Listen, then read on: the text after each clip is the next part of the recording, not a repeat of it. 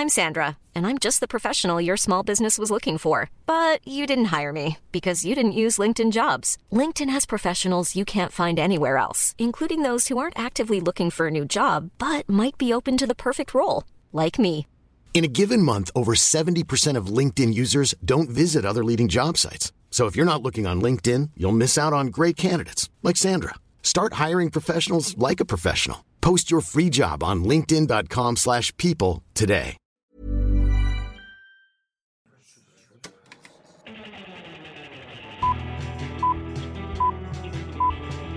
Saca el fanboy que tienes dentro. No tengas miedo de enojarte. Esto es el Club de los Amargados. Damas y caballeros, es domingo y significa que estamos grabando esto a tiempo Sergio y yo. El sistema del nuevo Club de los Amargados está funcionando. Va bien, va bien, va bien. Va estar- está saliendo bien. Ay, ay. Esperamos, esperemos que así siga. No, que la no nos eches la sal tan rápido. Ya llevamos como. Oye, pues ya do- llevamos dos sábados. llevamos- llevamos dos o- digo, dos do- domingos. Dos o, dos Sí. o tres. No sé, llevamos bien. Dos, este es el segundo. Este, este es el segundo, este es el segundo. No nos emocionemos. ya estamos demasiado orgullosos cuando solamente van dos veces. ya sé, ya sé. No, sí, pero no, ahí la llevamos, ahí la llevamos, ahí la llevamos. Oye, tengo una idea para la próxima semana. A ver, ¿qué? Voy a pedir en Twitter que me cuenten sus historias de asalto para que las leamos la próxima semana. Digo, en Instagram, voy a pedirlas, voy a pedirlas. Ok, ok, ok, me gusta la idea. A ver quién. A ver, hay gente, hay gente de la Ciudad de México. O sea, no es por ser pero gente de la Ciudad ¿Qué de quieres México. decir con eso?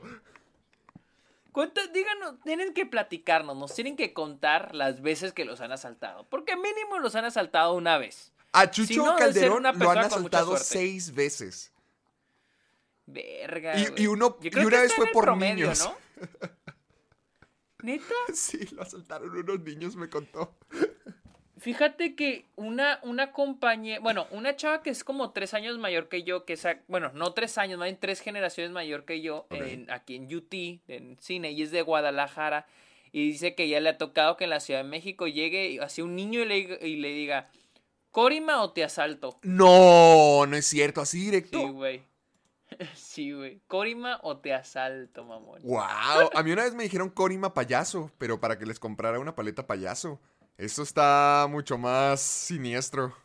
Ah, pe- pero te asaltaron. ¿Era No, no, o sea, no me asaltaron, les di una paleta Ah. payaso. Me, pi- me pidieron una paleta payaso, pero el de Corima o te Ah. asalto no lo había escuchado. Sí, Corima o te asalto, pero o sea, literal sí te van a asaltar. O Ah, sea, ahí no es Corima payaso, así te van a asaltar. ¿Sabes qué se me hizo bien raro? Digo, bien, bien gracioso. Cuando estaba en Ciudad de México, esta vez que fui para lo de la convivencia del millón, me tocó mucho convivir pues, con mis amigos de allá. Entonces mi amiga Bárbara nos contó que usualmente... Haz de cuenta, fuimos a Chapultepec y había, pues obviamente mucha gente, pero también había gente que se te acercaba ya sea a pedirte cosas o ven- tratar de venderte algo.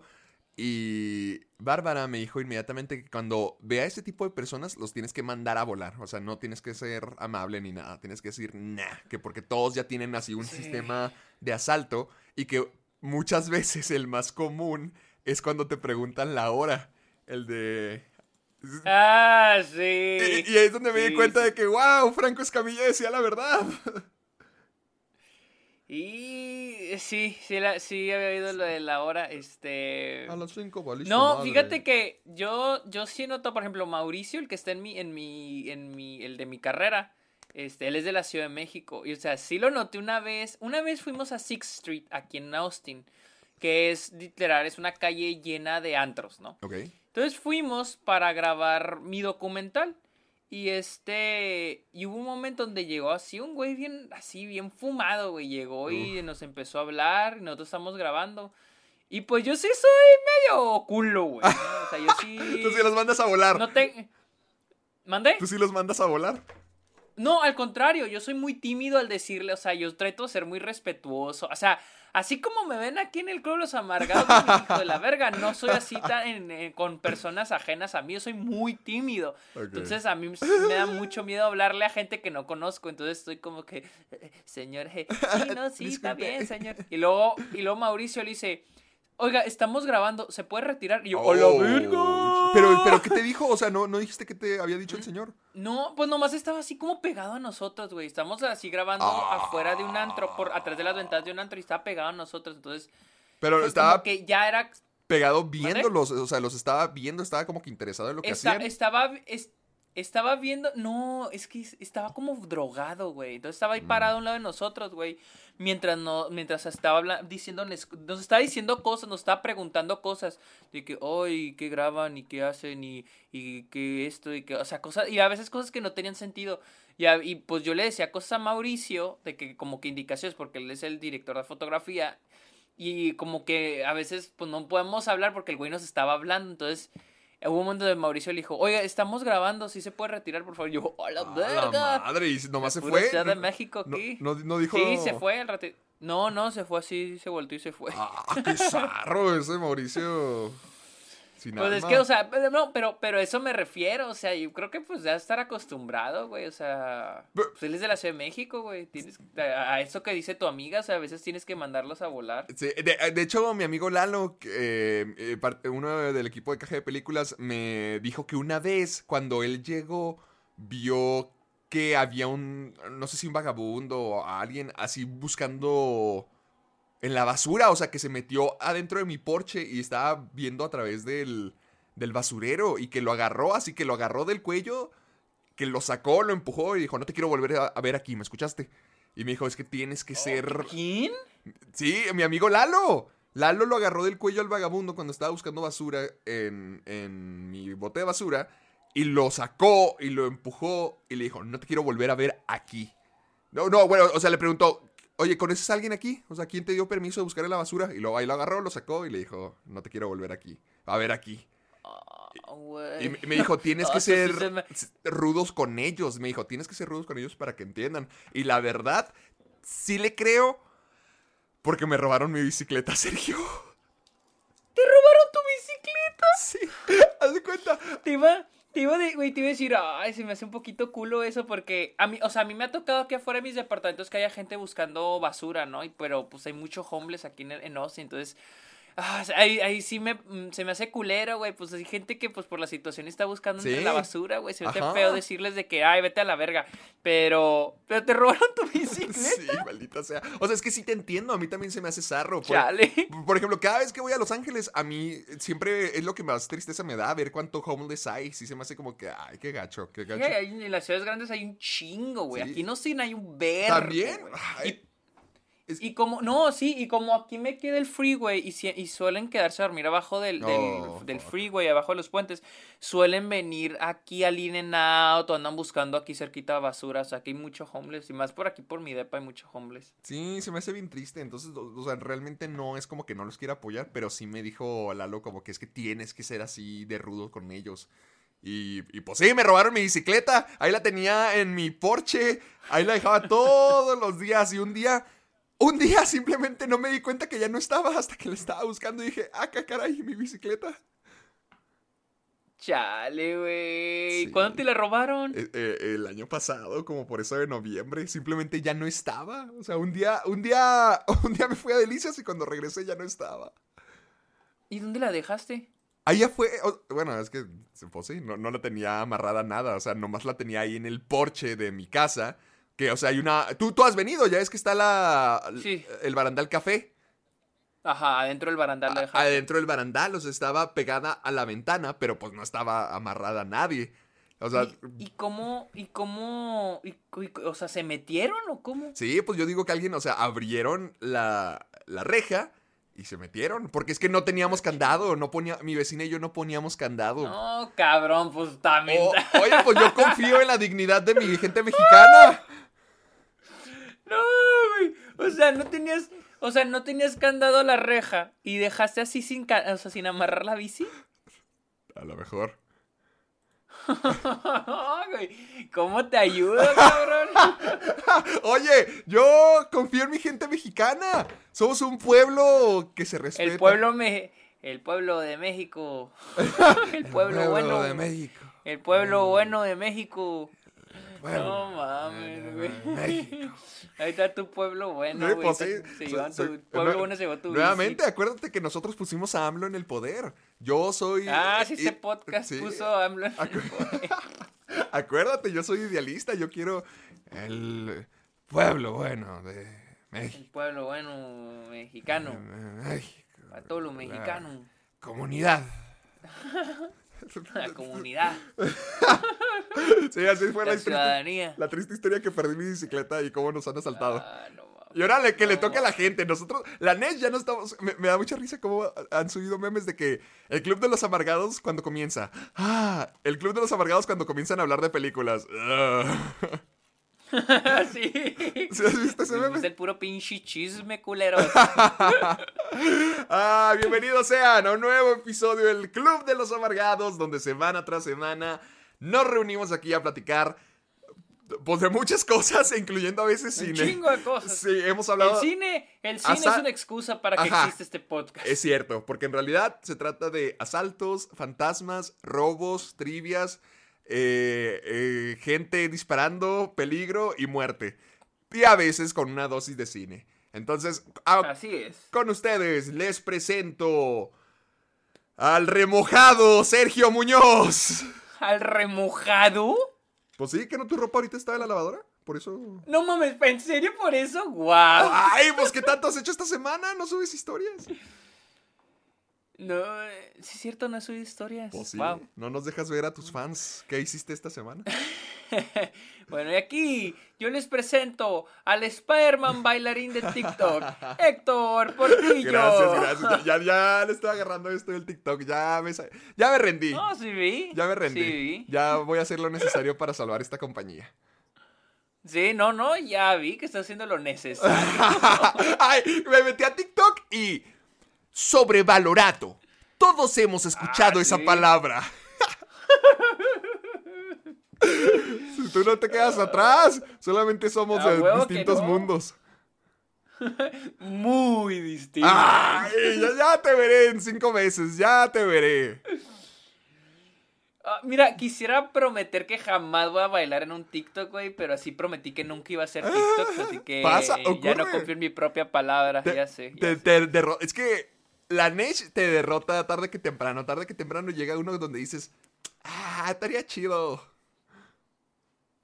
Es que no quiero hacer la promesa porque así prometí nunca estar en TikTok, pero no creo que suceda, o sea, Dale no tiempo. suelo bailar ni en los antros, güey. Oh, ¿Cómo va- cómo- yo soy de los pocos eh, o- honrados de haberte visto bailar. Ay, no. Bueno, pero ese fue con mi abuelita.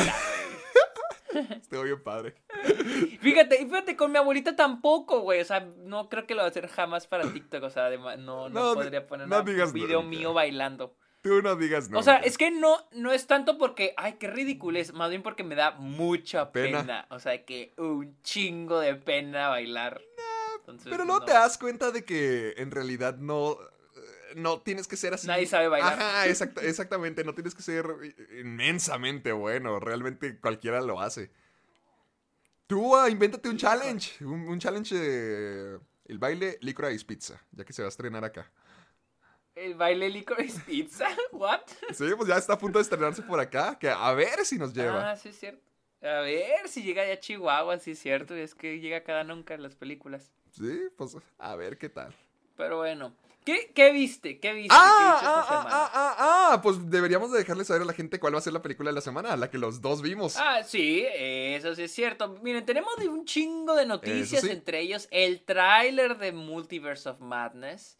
Eh, tenemos eh, quiénes serán los anfitriones o anfitrionas Oh, para el Oscar. al fin. También tenemos noticias de Stranger Things, lo nuevo que va a llegar a Paramount Plus y la película de la semana es Texas Chainsaw Massacre, la película de Netflix. No sé cómo es que, la viste. Héctor ya vio- yo la vi. No sé cómo es que dijiste, voy a verla. Mis patrons, mis patrons me obligaron a hacer una watch party con ellos. ¡No! ¿En serio? ¡Qué fregón!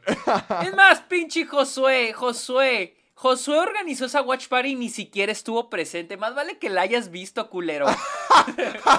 Pinche vato, güey. Nos hiciste ver esa madre a todos, güey. Tú ni siquiera estuviste presente. Estoy culero. presintiendo de que no te gustó. ¿Se te hace? no, mira, deja ver qué más vi. Bueno, pero bueno. deja ver qué Pero vi. vamos a hablar de eso al final. Ahora vamos a hablar de eso Ah, al final. ¿Qué más vi? ¿Qué viste? ¿Qué viste? ¿Sabes qué vi? Bueno, vi dos películas, pero déjame, primero te digo la tranquilita primero y luego la grande.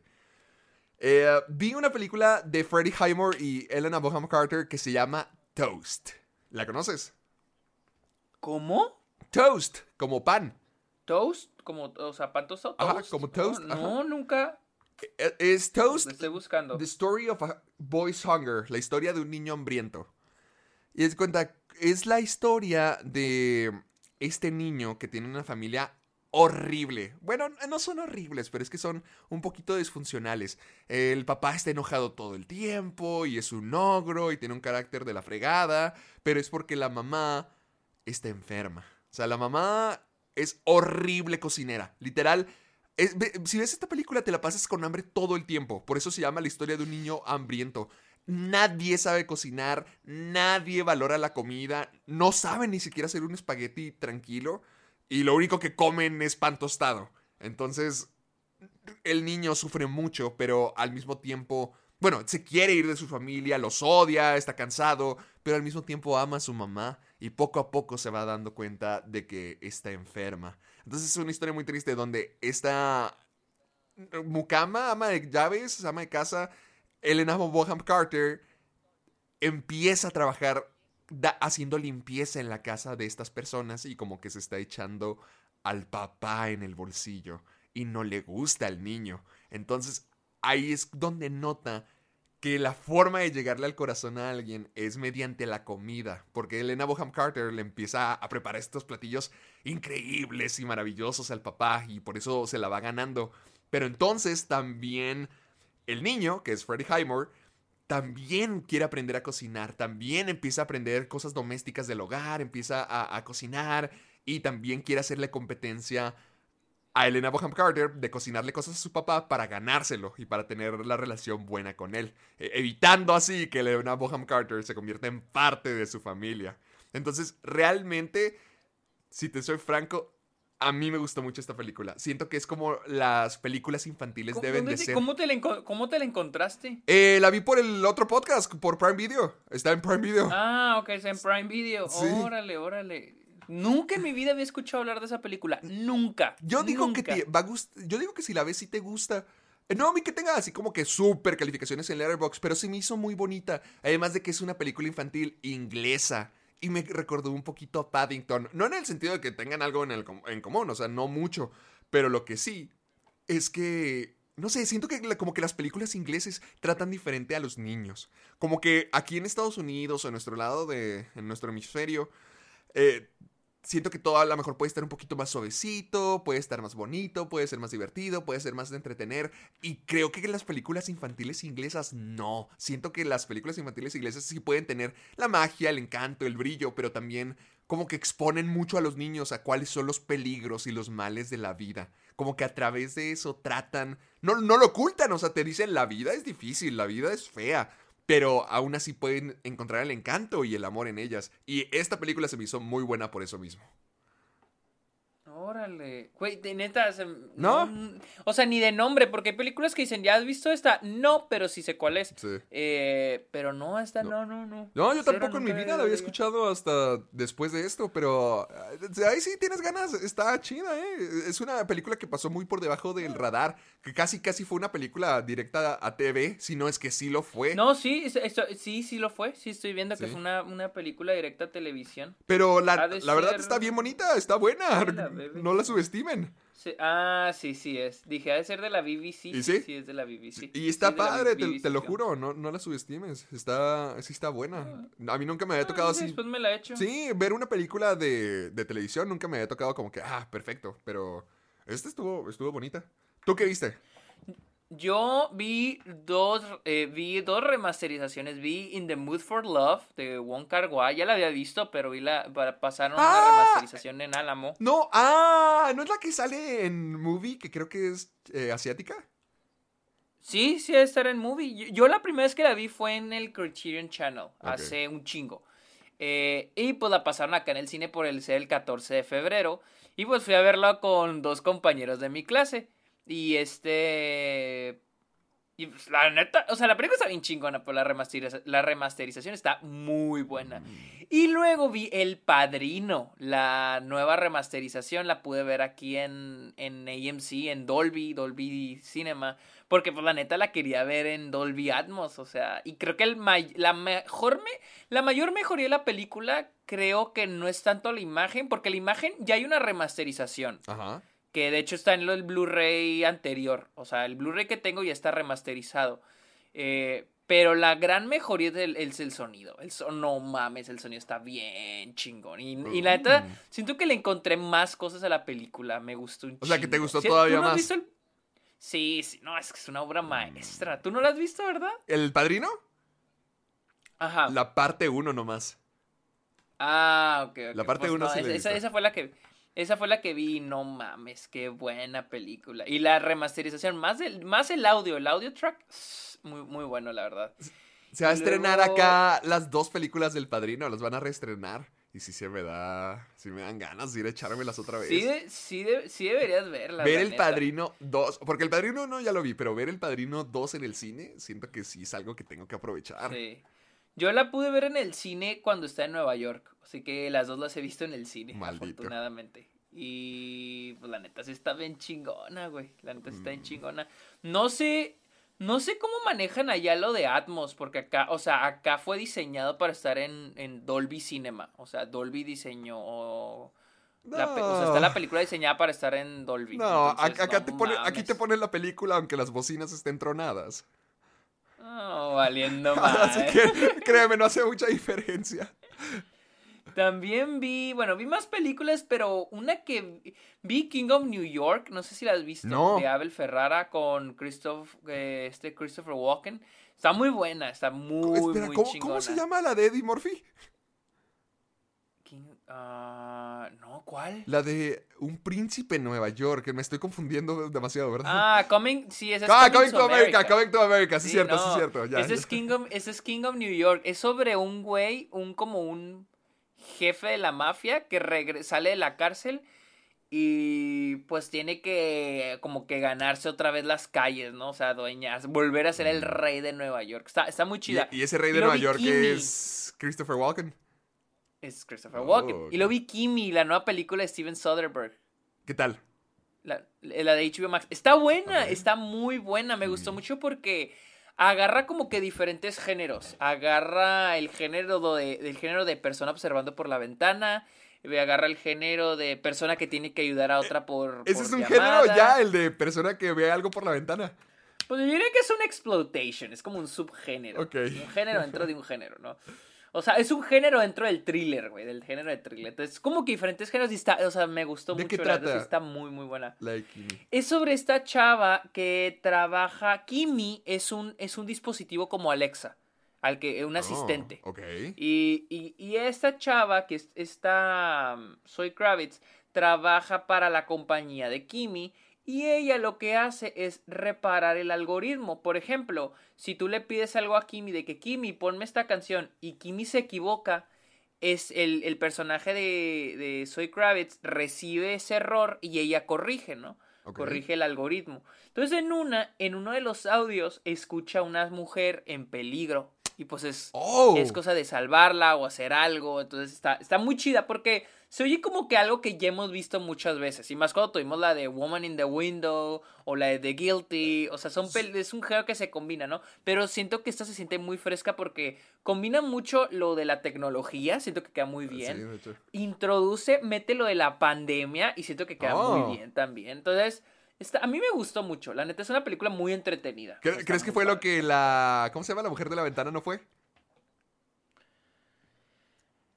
Ah, pues es que no sé si La Mujer la Ventana trataba de ser eso, pero lo que me gusta mucho de Kimi es que se siente como una película fresca a pesar de que es un mashup de otros géneros. O sea, se siente como que reinventando el género, reinventándose a sí mismo. Por eso, por eso me gustó mucho. Oh. Y luego vi... ¿Qué más viste tú? Aquí te va, es la última película que yo vi, pero eh, creo que va a ser una que nos va a dar de mucho de qué hablar. Vi Uncharted. ¡Ay, no! Al ¿Qué fin tal? salió, al fin salió Uncharted. Y para toda la gente que nos escuche, ya durante varios episodios sabrán que hemos cubierto Uncharted un poquito aquí en el programa y que tanto Sergio como yo estábamos súper de acuerdo de que iba a ser un churrote. Ninguno de los dos estábamos seguros de que esto iba a funcionar. El cast se veía dudoso. Hablamos de cómo toda la idea surgió como... ¿Te, te acuerdas el pitch que Tom Holland le dio a Sony para la película de origen de James Bond? Ah, para James para Bond, sí, cierto. Eh, se veía con, con recientes adaptaciones de videojuegos, sobre todo con algunas cositas que hemos visto de Sony, por ejemplo, Resident Evil, Welcome to Raccoon City. Todo se sentía así, que iba a ser un cochinero total. O sea, yo entré esperándome una mala película. Yo, yo, no yo no pensaba que iba a ser un cochinero total, pero pensé que iba a ser así de que va abajo del promedio. Ok, ok, ok. Yo, ok. Yo digo que si la ves, para ti va a seguir siendo abajo del promedio.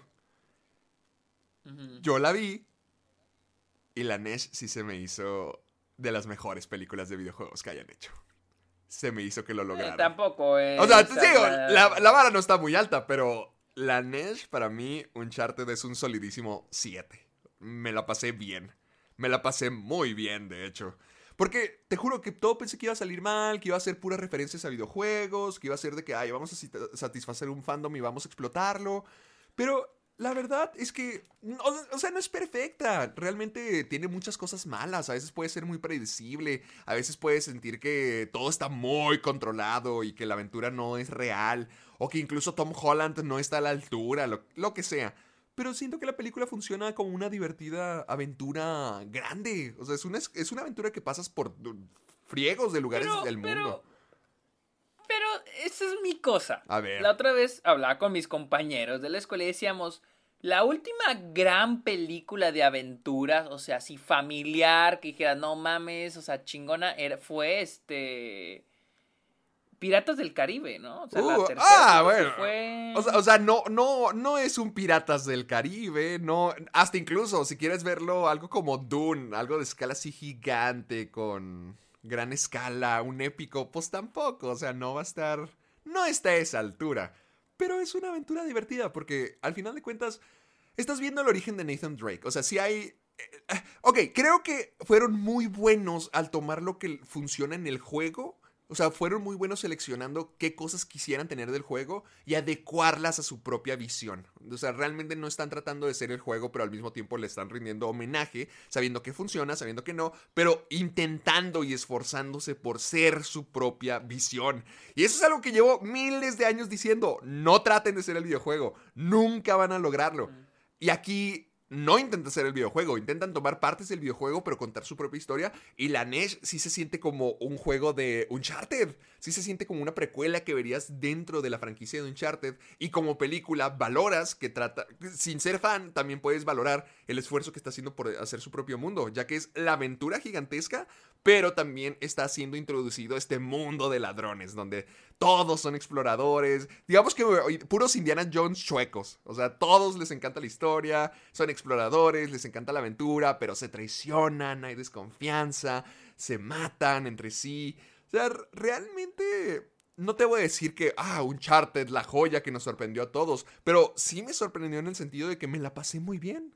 O sea, no estuvo para nada insufrible. Mis amigos dijeron que estaba mucha tedio muy tediosa. Y sí puede haber mucha exposición y muchísimos diálogos. Pero al final del día yo la disfruté. O sea, no te voy a mentir. Está, está bien.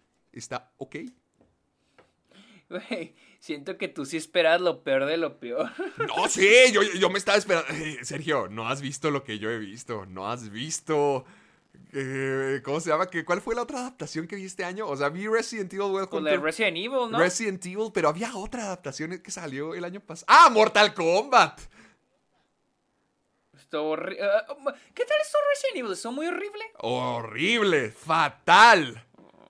Pésimo. Si, o sea, tú crees que adaptar un juego es difícil para una película, imagínate estos tipos que dijeron, vamos a adaptar los dos primeros juegos. Vamos a mezclarlos todos, vamos a encimarlos y todo salió horrible. Ahí, para que veas, es que En serio, ve ese tipo de películas para que puedas apreciar los Uncharted de la vida. Porque Resident Evil eh, nomás es, mira, como en el juego, mira, igual que el juego, mira, como en el juego. La película es así, puro cochinero, no hay personaje, no hay historia, no hay sentido, ni siquiera hay presupuesto, ni siquiera había escenas buenas de zombies. Se veían... ve- Te reto a que ahorita mismo busques cómo se veían los zombies de Welcome to Raccoon City para que veas como si fueran así nomás una porquería de hule derretida como con 40 capas en la cara. Chale, güey. No, o, eh, sea, esa, esa madre se veía que estar horrible, la de Resident Evil. Es así, de a tiro. O sea, Resident Evil, ¿cuándo ha sido bueno, güey? De- En películas. A, a mí, a mí me gusta la primera. No, te, no le das como que chance. La primera está... Ok. Está... Entretenida, churrona. Churrona. Ajá, ajá, sí. Pero las demás ya son un churrote feo y tedioso. Pero la, la primera está decentona. ¿No te acuerdas? Me acuerdo que. ¿De qué? Yo me acuerdo que una vez me las maratoneé, pero hace muchísimo. Creo que todavía vivía en Delicias. E- Es que están viciosas, ¿no crees? Sí. No, no fue tanto por vicia, pero más bien porque quería estar listo para todas. la sexta. Ni siquiera. Oh, bueno, que ni siquiera estaba- me quedé. Estabas haciendo tu investigación. Sí, ajá, está, a ver, vamos a ver esta madre. Y no te creas, hasta cierto punto como que sí estaban entretenidas, sí estaban cagadas, pero ni siquiera se hace cabeza madre. Que no están tan horribles. Bueno, no, no te creas. Sí están muy feas, pero están divertidas. De alguna forma quieres más. Yo también tu- porque es que yo también tuve mi época donde de la nada me entró por verlas todas. Como que llega un punto en nuestra vida donde no tenemos nada que hacer y nada que ver. Que decimos, está bien. A ver cómo están las seis horribles películas de Resident Evil. Vamos a checarlas. Me acuerdo mucho que... Me acuerdo mucho que las pasaban en Golden. ¡Ah! Las pasaban en Golden. Sí. Un Ahí las, siempre las pasaban. Puras... Porque ahí pasan un chingo de películas de acción. Culeras. Pasaban películas muy curiosas en Golden. Ah, sí, como cuáles. ¿Nunca viste Golden a medianoche?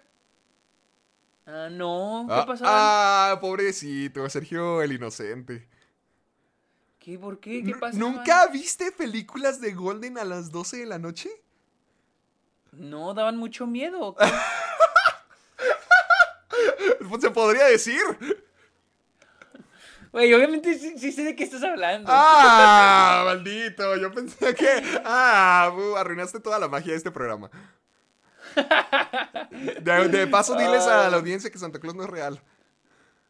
No, güey, pero me refiero a que no- a la hora normal sí pasan, sí pasaban películas bien culeras de acción. Yo me acuerdo que ahí vi la de la carrera mortal. ¿se ¡Ah! llamaba? Dead Race. Sí, que, que ta- que también No. es de Paul W.S. Anderson, el mismo de las de Resident Evil. No mames, uy, le tendría amor a ese cabrón. E- ese tipo. Y luego. eh, eh, ok, quiero que me expliques algo, Sergio.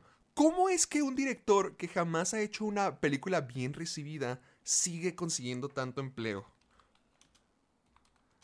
por- ¿Será que sus películas serán taquilleras? Mira, te, te voy a decir. O sea, porque tampoco es, tampoco es Michael Bay. Michael Bay también hace puras películas culeras. Mm. sí, pero, pero, es Michael muy Bay. taquillero. Exactamente, él llega a los billones y no sé cómo les vaya a, a- Mira, te voy a decir todas las que eh, él ha hecho. Mira, su primera película fue Shopping, que no sé cuál sea, pero ya su primera película así fuerte que él, bueno, lo estableció fue Mortal Kombat. Luego tiene Event Horizon, Soldier, Resident Evil, hizo Alien contra Depredador. Eh, hizo Death Race, todas las de Resident Evil, Los Tres Mosqueteros, Pompeya, que fue una de las peores películas del 2014, Monster Hunter, la que acaba de salir. O sea, este hombre jamás ha hecho una buena película. Algo bueno. Ajá. Algo decente. Algo ni siquiera No. decente. ¿Cómo? Mira, aquí está cuánto ha recaudado. Haz de cuenta, con, Mortal Kombat, la del 95 hizo 122 millones, que la Nesh pues sí le fue muy bien con los 18 millones que costó. O sea, súper bien. Pero es que todas las demás, por ejemplo, Resident Evil, 103 millones. Alien contra Depredador, 172 millones. Carrera Mortal, 75 millones. Resident Evil Afterlife, 300 millones. Los Tres Mosqueteros, 132 millones. ¡Wow! Resident Evil Retribution, Pero, pero, ¿cuánto, pero ¿cuánto costaron? mucho menos que eso. O sea, A ver, los tres mosqueteros. los tres, mira, los tres mosqueteros costó Paul 70 y- les- de 75 a 90 millones e hizo 132. O sea, ponle tú que penitas, o sea, Los tres mosqueteros costó 75 y hizo... No, sí tronó esa. se te hace. Am, Pero es que eso es lo curioso, güey. Tronó y modos- Por ejemplo, a ver, Resident Evil, la, la Retribution. ¿Cuánto costó? Esa madre costó 65, hizo 240. No, pues sí es un éxito. Mira, sí es un éxito. en Rotten Tomatoes nunca ha tenido una película que llegue a, a 50%. Y su media de todas No sus películas es de 31. éxito. Monster Hunter costó 60. Hizo ¡Oh, esto sí tronó! ni 20 42. ¿Qué? No, hizo ¿42? 42 a, nivel mundial. ah, yo tengo 19. Ah, a lo mejor Oh, yo lo esto estoy viendo. bien, Mm. Bueno, bueno, bueno, pero olvidemos que esa se estrenó en pandemia. Sí. Le doy el beneficio. A ver, la última, la última de Resident Evil. La ¿cuánto última, pues sí, haz de cuenta, costó 40 millones y no sé si esto sea internacional o solamente Estados Unidos, pero tiene 300 millones. 300 Sí le, sí le fue bien, muy bien. Wow. Ay, no ma. Oh, no, pues sí. Oh, pero es que sabes que estoy viendo, güey. A ver, estoy viendo cuánto hizo en Estados Unidos. Eso quiero ver. ¿Cuánto hizo en Estados Unidos? Ah, ¿por qué crees que China a lo mejor la salvó? Porque China sí hizo un chingo de lana, güey. A lo pendejo, güey. A ver, ¿cuánto? En, en China, y, eh, o sea, abrió con casi 100 millones de dólares, güey. ¡Ay! oh! ¡Wow! A los chinos les gusta Resident Evil. Wow. Ah, No, ¿cómo, será la. ¿Cómo será la cultura allá? Porque allá les gustan las, las películas de Transformers, les gustan las de Resident Evil. Pero pues les gusta también mucho Avatar. Ah, pues... La de James Cameron les encanta. Repito, ¿cómo será la cultura allá? ¿Cómo les gustarán las películas Está allá? cura. Porque, por ejemplo, Creo aquí que en Marvel México les gusta. Somos pero- terror y comedias románticas chafas. No, pero, pero es que, no sé, porque en China, por ejemplo, Star Wars no es tan, no es tan exitoso Star Wars en Estados Unidos. En, perdón, en, en Star Wars no es tan exitoso en China como lo es en Estados Unidos. O como lo son otras, otras películas en China. Mm. Porque sí, allá aman Transformers, aman... Aman, es, al parecer les gusta mucho Resident Evil. ¿Qué onda? Les gusta Avatar, o sea, pero Star Wars sé que no es muy popular allá. La vida, Eso- eso la- sí. está muy rara esta vida. Sí, pero. Y luego, la, ¿qué, qué otra madre vi? Ayer vi, hablando de Star Wars, vi El Imperio contraataca. ¡Ah! Sí vi. Oye, que te- ya te estás echando tu maratón de Star Wars, entonces. Pues no maratón, cuando tengo chance me aviento la siguiente, Pero- la siguiente y la siguiente. Mi pregunta es, ¿vas a llegar a The Rise of Skywalker? Pues ya. A ver, Ya veré. Dios dirá, Dios dirá. Ya veré. Vi que te gustó mucho. Este, Ah, sí, sí me gustó mucho. Entiendo, entiendo por qué a la gente le Sí. gusta más esta que la cuarta. Es la mejor. Eh, siento que es que es, es más acción, o sea, es una... Es la película de entretenimiento perfecta. O sea, me gusta que no se tome en serio a sí misma. O sea, no- es una película familiar, güey. O sea, literal, es una película para toda la familia.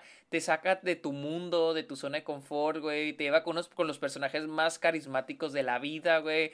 Y es una aventura en el espacio, güey. O sea, no quiere ser más que eso. O sea, tratando, quitándome la cabeza de lo que es Star Wars en este momento, se me, se me hace impresionante lo que fue. Porque ahorita Star Wars siento que se toma muy en serio a sí mismo y los fans la toman muy en serio. Y, y creo que en ese entonces George Lucas solo quería hacer, él mismo dice, eh, soap operas, space soap operas. Y es eso, o sea, y está bien chingón. Y literal la película, entiendo por qué a la gente le gusta mucho esta, porque es más de lo que funciona muy bien en la anterior, que es la dinámica entre los personajes y la acción. O sea, esta película, los primeros 40 minutos es pura acción. Pura Co- acción. ah, comienza con de la los- batalla de... ah, en Hoth, ¿no? de Hoth. Sí. Sí, sí, sí, sí. O sea, son 40 minutos, 46 minutos de eso. ¡Ah, tanto! Bueno, agregándole, agregando los si- 10 minutos de inicio donde Los créditos. es este no, y pues donde Luke es este es capturado por el monstruo Ah, ese y lo que ok. Luke no llega y la la chalala Y ya después ya empieza la... Pero son como casi 40 minutos de pura acción. Y luego es cuando ya es el entrenamiento Jedi y luego otros 40 minutos de, del final de la película, que es cuando están... Cuando los captura que los traiciona este Lando.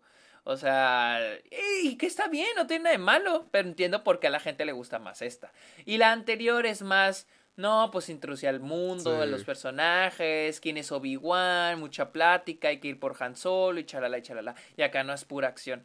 Entonces, entiendo, en- lo entiendo, ¿Cómo? este, pero pues, sí es una muy buena película. ¿Cómo sentiste tú el cambio de producción? Porque entre la primera y la segunda hay una diferencia gigante.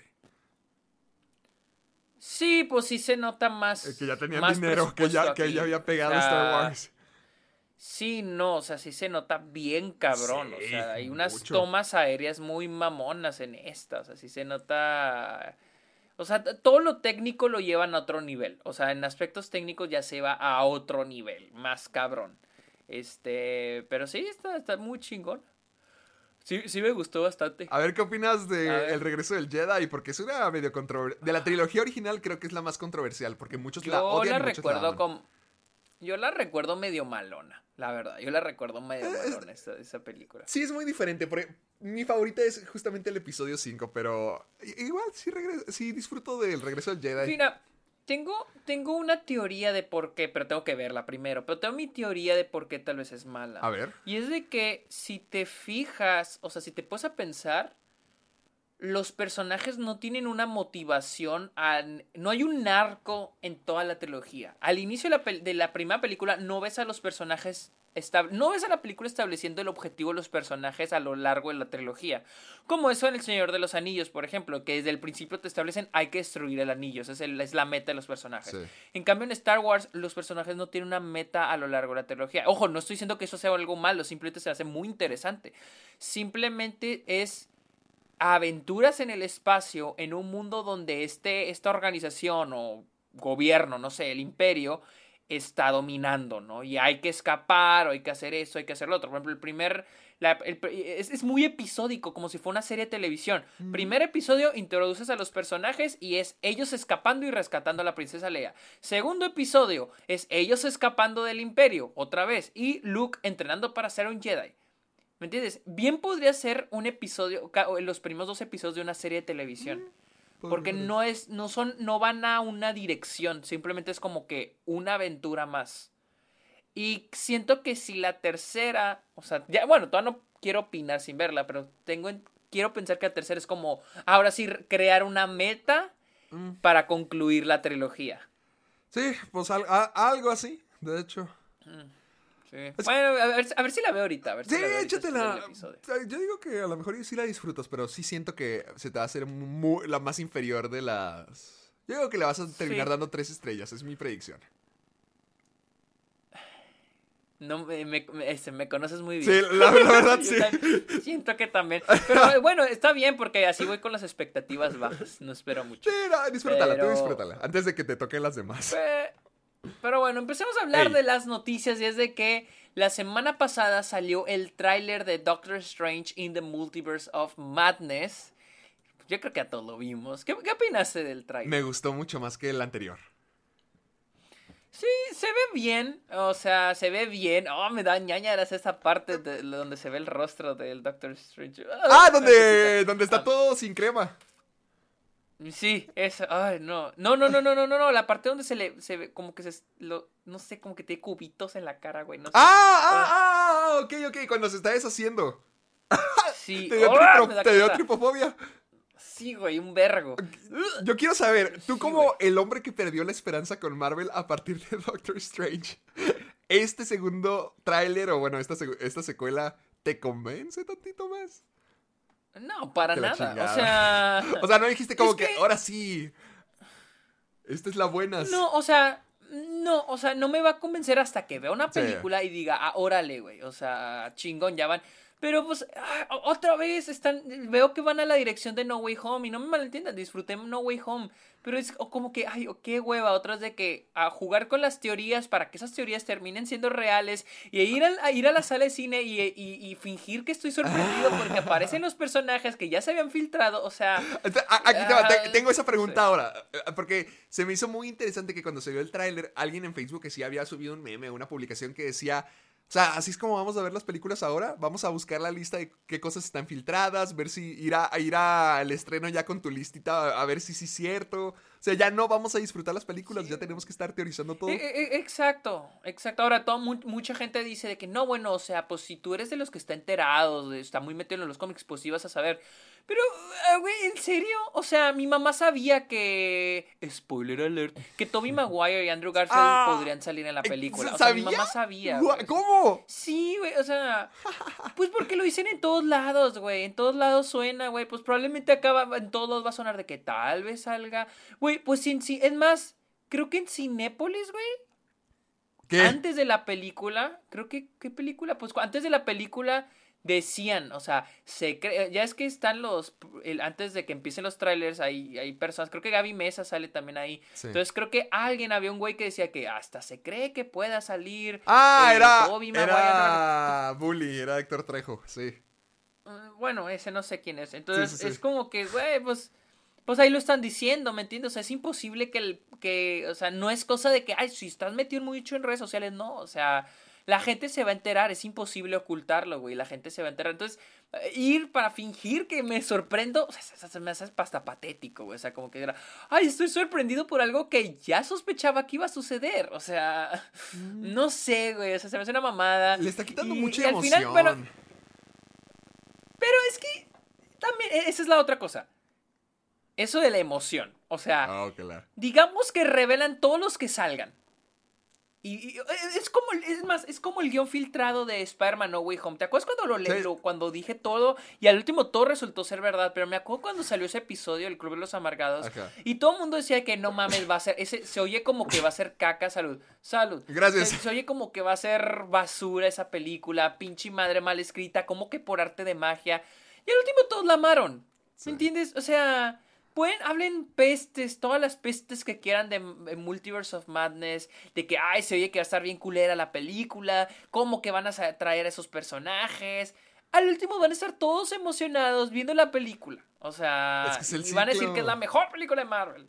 ¿Me entiendes? O sea, no sé, o sea, eh, y, y no se me hace algo nuevo, o sea, siento que Marvel va de- está ahorita dependiendo de eso, de, de agarrarse de ahora de las otras cosas de Marvel.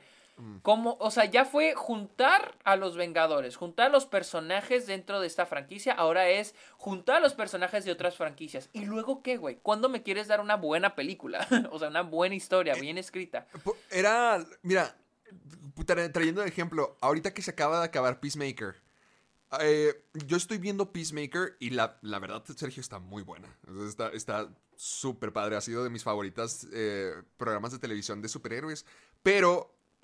O sea, todo el mundo está de acuerdo de que es muy buena, pero no ves a la gente hablando de ella. Ves a la gente hablando del cameo de al final. Porque ya es lo que sí, importa ahorita, de que, ah, mira, apareció esto.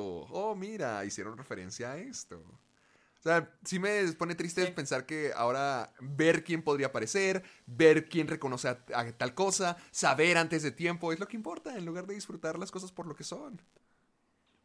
Sí, o sea, te digo, nadie está esperando Multiverse of Madness para que sea una buena película. Están esperando a ver qué personajes son los que van a salir. O sea, eso, es lo que se me hace una mamada, güey. O sea, y, y, y este. Y luego también lo de que del, de, de Sam Raimi. No veo nada. Es muy difícil para mí como que identificar algo de Sam Raimi ahí. O sea. Prefiero darle tiempo. O sea, a mí sí me emociona por... Algo que decía en mi reacción del tráiler es como que ya... Ingue su madre, ya. Ya quiero disfrutar esto. Yo quiero subirme a las montañas rusas. Déjenme en paz. No lo quiero tomar en serio. Quiero pasármela chido. O sea, obviamente si no, si no es una buena película, voy a saber que no es una buena película. Pero prefiero ir con las esperanzas de que... Eh, ¿Para qué amargarme? No, no quiero estar como todos los demás fans. No quiero estar de que... Pero es que- Así obsesivo. Ah. Sino ir, disfrutarla Pues y sí, o ver qué tal. sea. Pues es que eso siempre ha sido Marvel. Pero es que sí... Una montaña rusa Sí, de no, no, entretenimiento. no, yo O sea, sé. nunca. Yo nunca Marvel lo he tomado en serio. O sea, porque. Pues tampoco creo que. Ma- o sea, es que. Es que es lo que me, a veces me cae como de Marvel, de que a veces quiere como que sí, tómenos en serio y a veces como que. No, ¿me entiendes? Eso es puro entretenimiento.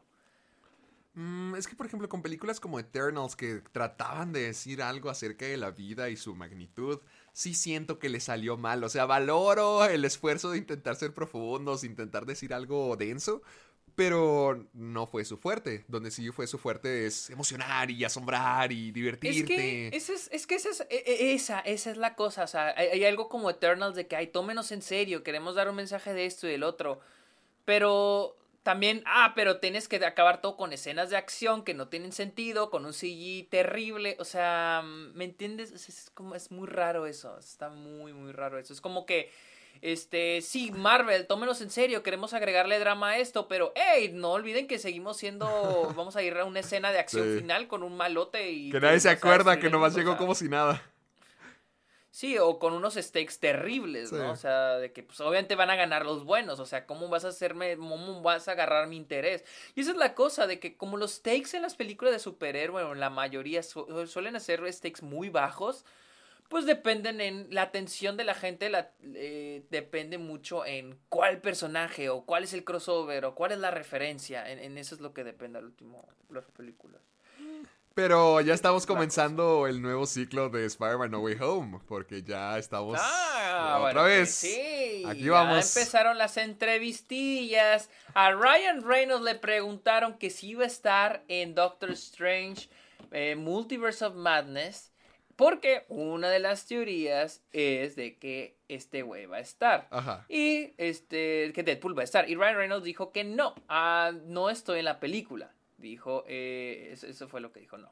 Dijo, lo prometo, Ah. no estoy en la película. O sea, y vamos a empezar. Creo que también, creo que también a Patrick, a Patrick, eh, Patrick Stewart le preguntaron si está- era- él era en el tráiler. Que, y él dijo de que sí, mis amigos me llamaron y me dijeron, ¿eres tú el que está en el tráiler?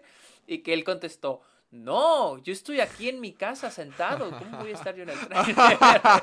excelente, listillo. excelente, qué excelente respuesta. la verdad. O sea, Sí, ya vamos a empezar. ya Digo, ya vamos a empezar de nuevo. Ya vamos a empezar con las teorías. Ya vamos a empezar con las entrevistas. Ya vamos a empezar con. Está mintiendo si va a salir. ¿Me entiendes? Otra Deja vez, que salga la película de, Christo de Christopher, de, de Nicolas Cage para que le digan Ghost Rider va a estar ahí.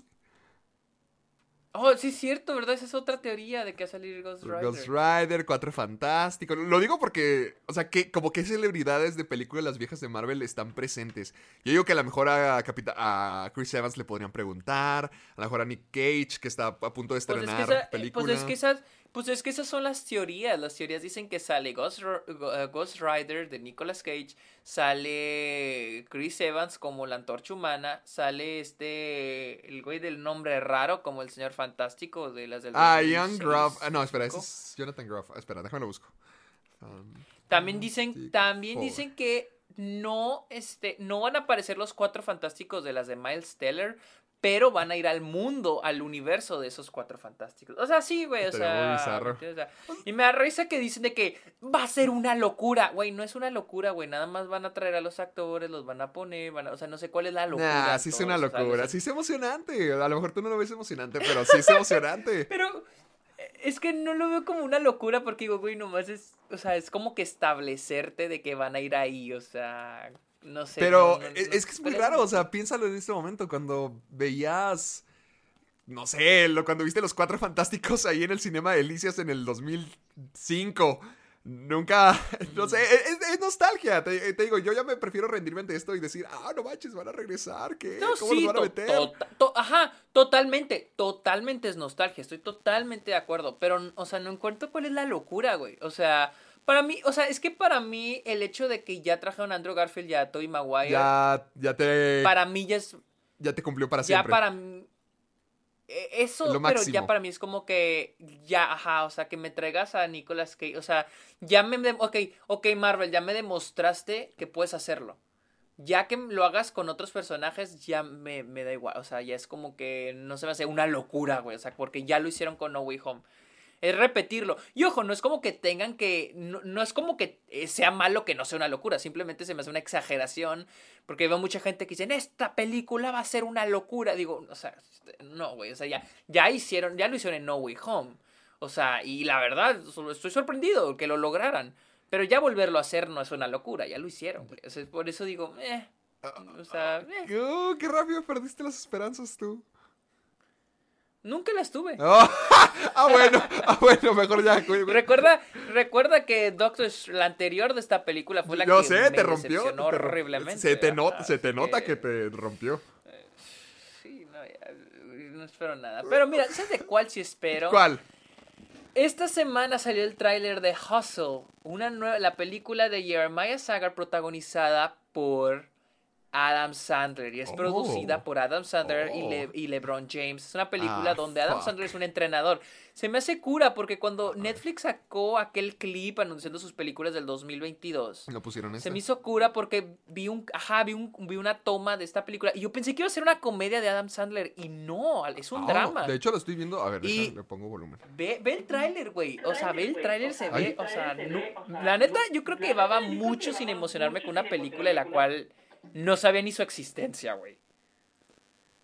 O sea, ¿crees que esto pueda ser otro Uncut Gems para Adam Sandler? Pues no, no se ve como Uncut James. No, o sea, pero una no, película o sea, seria donde lo pueda establecer como un actor, donde digas, ah, caray, Adam Sandler. sí, sí, yo creo que sí, o sea, y ojalá, en serio, espero que esté buena. De hecho, el actor es un actor independiente. Eh, vi que la película que hizo está buena. Entonces, Ah, yo- yo o sea, es- producida yo tengo fe. por, por LeBron James, o sea, no va a salir él. No, no, no, no, nomás produce, Ah, nomás produce. ah, ah, ah, ya, ya, ya. Oye, pues sí se ve chido. Como que a Adam Sandler también sí le gusta el básquetbol, ¿no? Porque también con la película pasada. No mames, es un adicto al básquetbol ah, de sí. Adam Sandler. Uh, mira, gemelos sí, él. va, va y juega. Creo que ha salido, ha jugado en varios Celebrity, Games ajá. de la NBA, ajá, los de, de celebridad, o sea, y juega bien, o sea, el güey sí juega chingón. Oye, se ve chido. ¿Cuándo se está? Ah, junio, junio 10. Se ve bien. Falta mucho. Oye, no, sí, se ve chido. Sí, no, la, la Se ve neta es que chingón. cada vez que Adam Sandler decide hacer algo así serio, que como que sí le toma trabajito, adelante. Ya, ya la quiero ver. Sí, y adelante, yo estoy dentro, yo estoy dentro. Pero hablemos de cosas más serias. Michael Bay. Ah, Michael Bay habló de las explosiones en películas y dice que se siente un poco decepcionado. Dice, hay una salsa secreta para las explosiones. Es como una receta. Veo a muchos directores hacerlo y lo hacen y es muy cheesy, muy cursi. Y no, it won't have a shockwave. No tiene un, como que una onda choqueante. dice, sí. es como hacer una ensalada César. ¿Cómo la ves con este wow, no, yo, eso sí, Michael Bay es conocido por sus no explosiones. lo- exacto. No lo puedes contradecir. No. Si Michael, Michael Bay, digan, quieran, digan lo que quieran decir de Michael Pero Bay, de sus películas, de sus historias, pero sabe hacer efectos especiales. Sí. Este señor sabe usar efectos especiales y más explosiones. Y algo sí que le reconozco, me alegra que es de esos directores que tratan de hacer todo en el set y no dejarlo todo a postproducción. Eso sí le aplaudo a Michael Bay. No importa que sus películas están bien de la verga, pero eso sí le aplaudo. Entonces para él, ve, o sea, hay dedicación en eso, güey. O sea, para él el, el explotar algo es un arte. Pues a lo mejor por eso no le sale bien sus historias. A lo mejor está demasiado enfocado a Está demasiado cómo hago que esta explosión ¿verdad? funcione. ¿Cómo hago que tenga shock? Shockwave. Shockwave. Órale. Shockwave. Wow. No, no, sí, wow, Increíble, increíble este. Tiene su misterio. tenemos a Paul Thomas Anderson. Paul Thomas Anderson habló de Spencer, Oh. diciendo que merecía más amor por parte de los Oscars. Dijo, no hay manera, eh, dijo, there's no way you could pay attention to what we do and not give the film more recognition. Dice, no hay manera de que le pongas atención a lo que hacemos y no le den a esa película más reconocimiento. No solo a la interpretación de Kristen Stewart, pero también a, la incre- a lo increíble que está bien hecha esa E- película. es que yo sé Y, que tiene razón. critican demasiado a Spencer. No sé si porque les tira demasiado. No, no sé, o sea, sí escuché que hay gente que. Por ejemplo, tú dices que no es perfecta y, y yo sé que no es perfecta, pero realmente a, a mí me gustó. Fuera de Kristen Stewart, me gustó mucho cómo se siente como si estuvieras en, en una película de mansión embrujada. Y la mansión embrujada es el, el palacio del- de la realeza. Sí, no, no, no, a mí me gustó mucho. Siento que está muy camp. Sí, hay momentos muy camp, muy este, muy teatral. Mm. Por ejemplo, ¿no te, Pero, no por te ejemplo, gusta una- la escena en la cacería cuando va y quiero a mis hijos? No, esa parte me gusta mucho, pero por ejemplo cuando está bailando, güey, en la secuencia donde está bailando ella, se me hace como que, qué pedo, güey. Y, y es que una de mis compañeras que conoce mucho, una de mis compañeras que es británica y conoce mucho la historia de la princesa Diana, ah, eh, fuimos a verlos todo, todos los de mi clase fuimos a verla, y ella salió y le gustó, y esta es una de las chavas que, le, o sea, ella es muy fácil de detestar una película, y le gustó, y dijo, es que esta película es muy camp, es muy, este, muy teatral, muy, este muy exagerada. Por ejemplo, cuando llega a Ah, la. los simbolismos de están muy en la de cara. gasolina. Y no me, no me acuerdo que dice como que. Disculpen, ¿alguien me podría decir dónde me encuentro? Como eso. No, por ejemplo, las partes de los sueños. Ay, Por ejemplo, las partes de los sueños. Por ejemplo, cuando, lo- lo- cua- cuando se le aparece el, la- el personaje este del libro. O sea, todo Mm. eso está muy camp. güey, o sea, está muy de que, ay, no mames. güey, O sea, como que te da mucha... A mí me daba risa, güey. Oh, Pero no era algo malo, o sea, nosotros no lo vimos como algo malo. De hecho, mi compañera dice, es que está muy bien porque así era ella. O sea, la princesa Diana era una persona, así, así dijo mi compañera, era una persona que le gustaba mucho la atención. Y así es la actuación, o sea, así es, el, es lo que está haciendo Kristen Stewart con el papel. O sea, es un personaje, es una película que busca atención, muy teatral, muy dramática, muy este, eh, no exagerada, ¿cómo se tiene otra palabra? Muy este ¿Dramatizada? ¿Dramática? muy dramática, muy dramática, ajá. Entonces, y, por eso funciona, porque el, perso- el personaje en el que está basado, que es la princesa Diana, así, así dice mi compañera, era así, una persona que le gustaba la atención. Entonces, este... Y por eso no- a mí sí me gustó, o sea, me la pasé chingón. Creo que lo único que medio digo, ah, son como que los simbolismos, están muy en la cara. Es como que, güey, ya captamos, güey, la van a matar. Sí, ya entendimos, güey. Sí, o sea, ya, o sea, ya captamos, Que se murió, que la mandaron a Que se lleva matar, más. sí. Sí, güey, o sea, es como que ya, güey, ya párale, ya capte. O sea, pero ahí en fuera de la película, a mí, a mí sí es cierto, lo que dice Paul Thomas, Paul Thomas Anderson se me hace mm, muy correcto. O sea, la película debió haber sido nominada a, a, a, a mí la fotografía se me hace una de las mejores. I'm Sandra, and I'm just the professional your small business was looking for. But you didn't hire me because you didn't use LinkedIn jobs. LinkedIn has professionals you can't find anywhere else, including those who aren't actively looking for a new job but might be open to the perfect role, like me. In a given month, over 70% of LinkedIn users don't visit other leading job sites. So if you're not looking on LinkedIn, you'll miss out on great candidates like Sandra. Start hiring professionals like a professional. Post your free job on linkedin.com/people slash people today. fotografías del año. Mm, O sea, palabras. La, el diseño de vestuario también. O sea, se me hace increíble que no la, no la nominaran. La, la, la, el soundtrack, la banda sonora es increíble también. Entonces, sí hay muchos aspectos que, que debieron recibir nominación por, para Sí, Spencer. sí, definitivamente. Está, está- está en fotografía, hablando- por cierto. No, la única nominación que obtuvo fue para... Para, ah, no manches. Para mejor actriz. A mí fotografía, yo la veía ahí. La fotografía fue de mis favoritas de este año.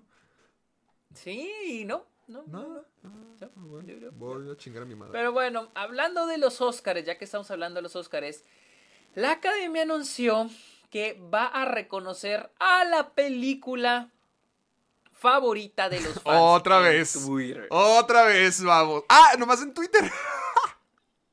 Sí, a los fans en Twitter. Esto quiere decir, va, ustedes pueden ir ah, usando el hashtag OscarFanFavorite y creo que pueden ir a un link y, decir cuál es su película favorita del año y se le va a reconocer en el Oscar. Obviamente otro intento de la academia de, de jalar más gente, de jalar más audiencia, lo cual se me hace una jalada, güey, la neta, o sea, esta mamada. Aunque no se me hace tan mal como una dinámica para el evento, ¿no? O sea, es que no sé si es literal le van a dar una estatuilla a la película elegida por los fans o solo es como que una mención durante el evento. Si es solo una mención, digo, ok, pero ya darle una estatuilla es como que, no, no mames, güey. o sea, me vas a poner la película favorita de los fans al nivel de las otras categorías, por favor, no, güey. Pues por eso la dejaron en Twitter, creo.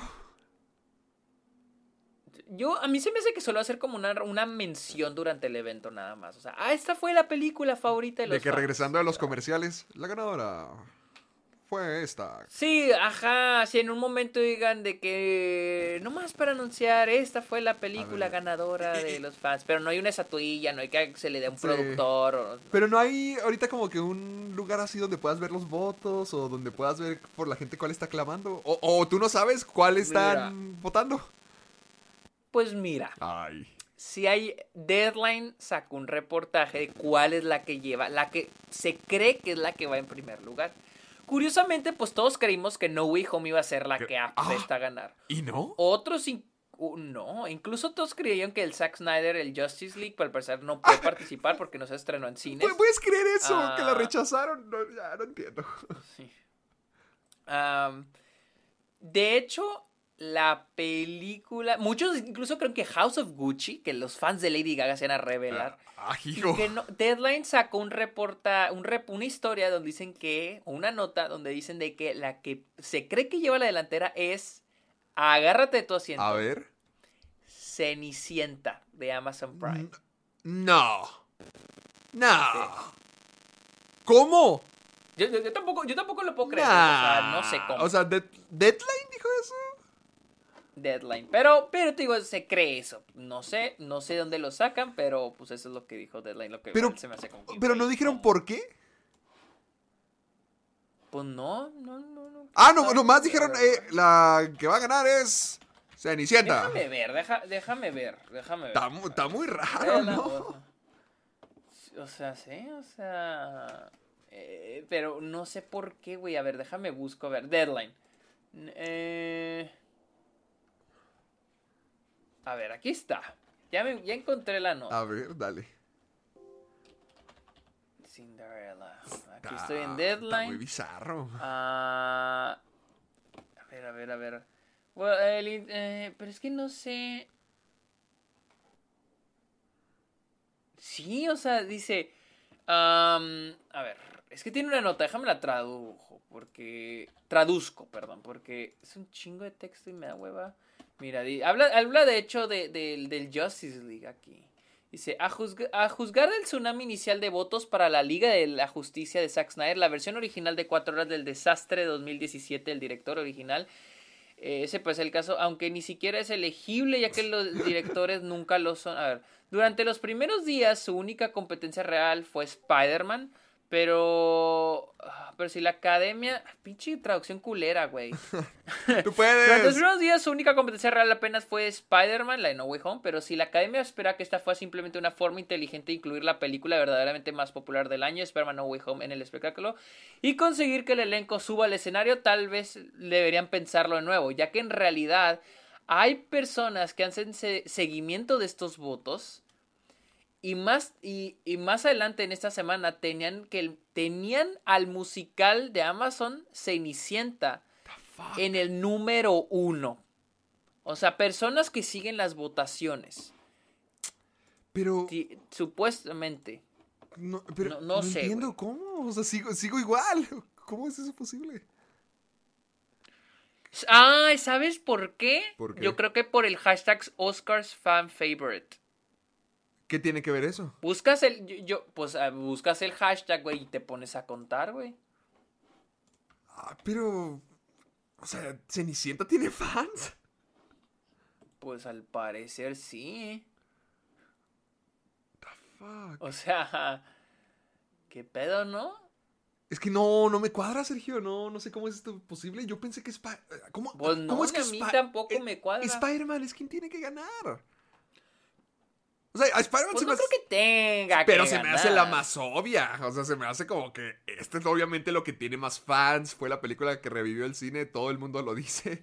O sea, ¿cómo es que algo que fue odiado es más- tiene más aprobación que Spider-Man? Se me hace muy bizarro. Pues ahí lo tienes, güey. Eh, Ahí ¿cu- está. ¿Cuándo son los Oscars? El 27 de marzo. Uh, entonces ya, en, 27. en- Todavía falta. en un mesecito vamos a saber la verdad. Sí, poquito más de un mes, poquito más de un mes. Pero, este, también hablando de los Óscares, ya tenemos anfitrionas para la ceremonia del Oscar. Van a ser Amy Schumer, Regina Hall y Wanda Sykes las que van a estar, este, este, Espera, espera, hosteando. ¿Viste Amy Schumer y quién? ¿A Wanda Sykes y quién? Amy Schumer, Regina Hall y Hall. este Wanda Sykes. Regina Hall es la que no me suena. Ah, yo la he visto a ella. Es la, es esta, Sí. la de, la de Scary Movie. Sí, de Scary Movie, puede Girl ser. Strip. A, a mí, a mí me gusta mucho Wanda Sykes. De hecho, salí en las primeras temporadas de Curb Your Enthusiasm. Amy Schumer. es Amy Schumer, perdón, yo pensé que era Amy Poehler. Oh no. No, Amy Schumer. Oh no. No me gusta nada Amy Schumer. A mí tampoco. Wanda Sykes me Como gusta comediante, mucho. Mira, mira, yo vi a Amy Schumer en The Humans y como actriz dramática, wow. Ah, ¿sí? Actúa Mm, muy bien Amy Schumer. ok. Pero no Pero- me gusta nada como Como, comediante. como comediante es otra Nada. historia. Nada, no sé. Supuestamente los Oscar, la academia, eh, o bueno, ABC contactó a Selena Gómez, Steve Martin. Ah, y ahí se hubiera estado Short mil para que- millones de veces mejor. Pero pues no pudieron. Por conflictos con su horario, no pudieron eh, Ah, hostear. ¿Cómo es que Oscars. rechazas los Óscares? Pues porque no puedes ir, güey. Ah, bueno, ah, ah, pues sí. Ay, qué cha, güey. O sea, me gusta mucho la decisión de Es que me gustan las dos. Me gusta Regina Hall y Wanda Sykes, pero es que Amy Schumer me cae mal. Amy Schumer, eh, sí, a mí también me cae mal. A mí no me cae bien. A mí no me cae bien Amy O Schumer. sea, por ejemplo, la película que hizo, ¿cómo era? I Feel Pretty. No se me hizo para nada mal. Me- yo la disfruté. Pero es que no me gusta ella como comediante cuando está haciendo ella stand-up. No, ni a mí. De hecho, eh, creo que te puedes Ni meter a. YouTube y puedes ver las compilaciones de gente a quienes les ha robado chistes. Sí, ajá. Sí, también, creo que, creo, que- creo que también he visto lo mismo. Pues bueno, aquí vamos, poder femenino. Sí, no, es que. Pues qué sad, qué sad situación, porque. ay, Es no, que los otros sonaban mil veces, yo, de veces mejor, Sergio. Yo quería a los tres. A Steve Martin. Bueno, a los otros tres. Steve Martin, Martin Short y Selena Gomez. Yo también, güey, yo también, pero a veces. La vida te da chingazos. Ah, bueno.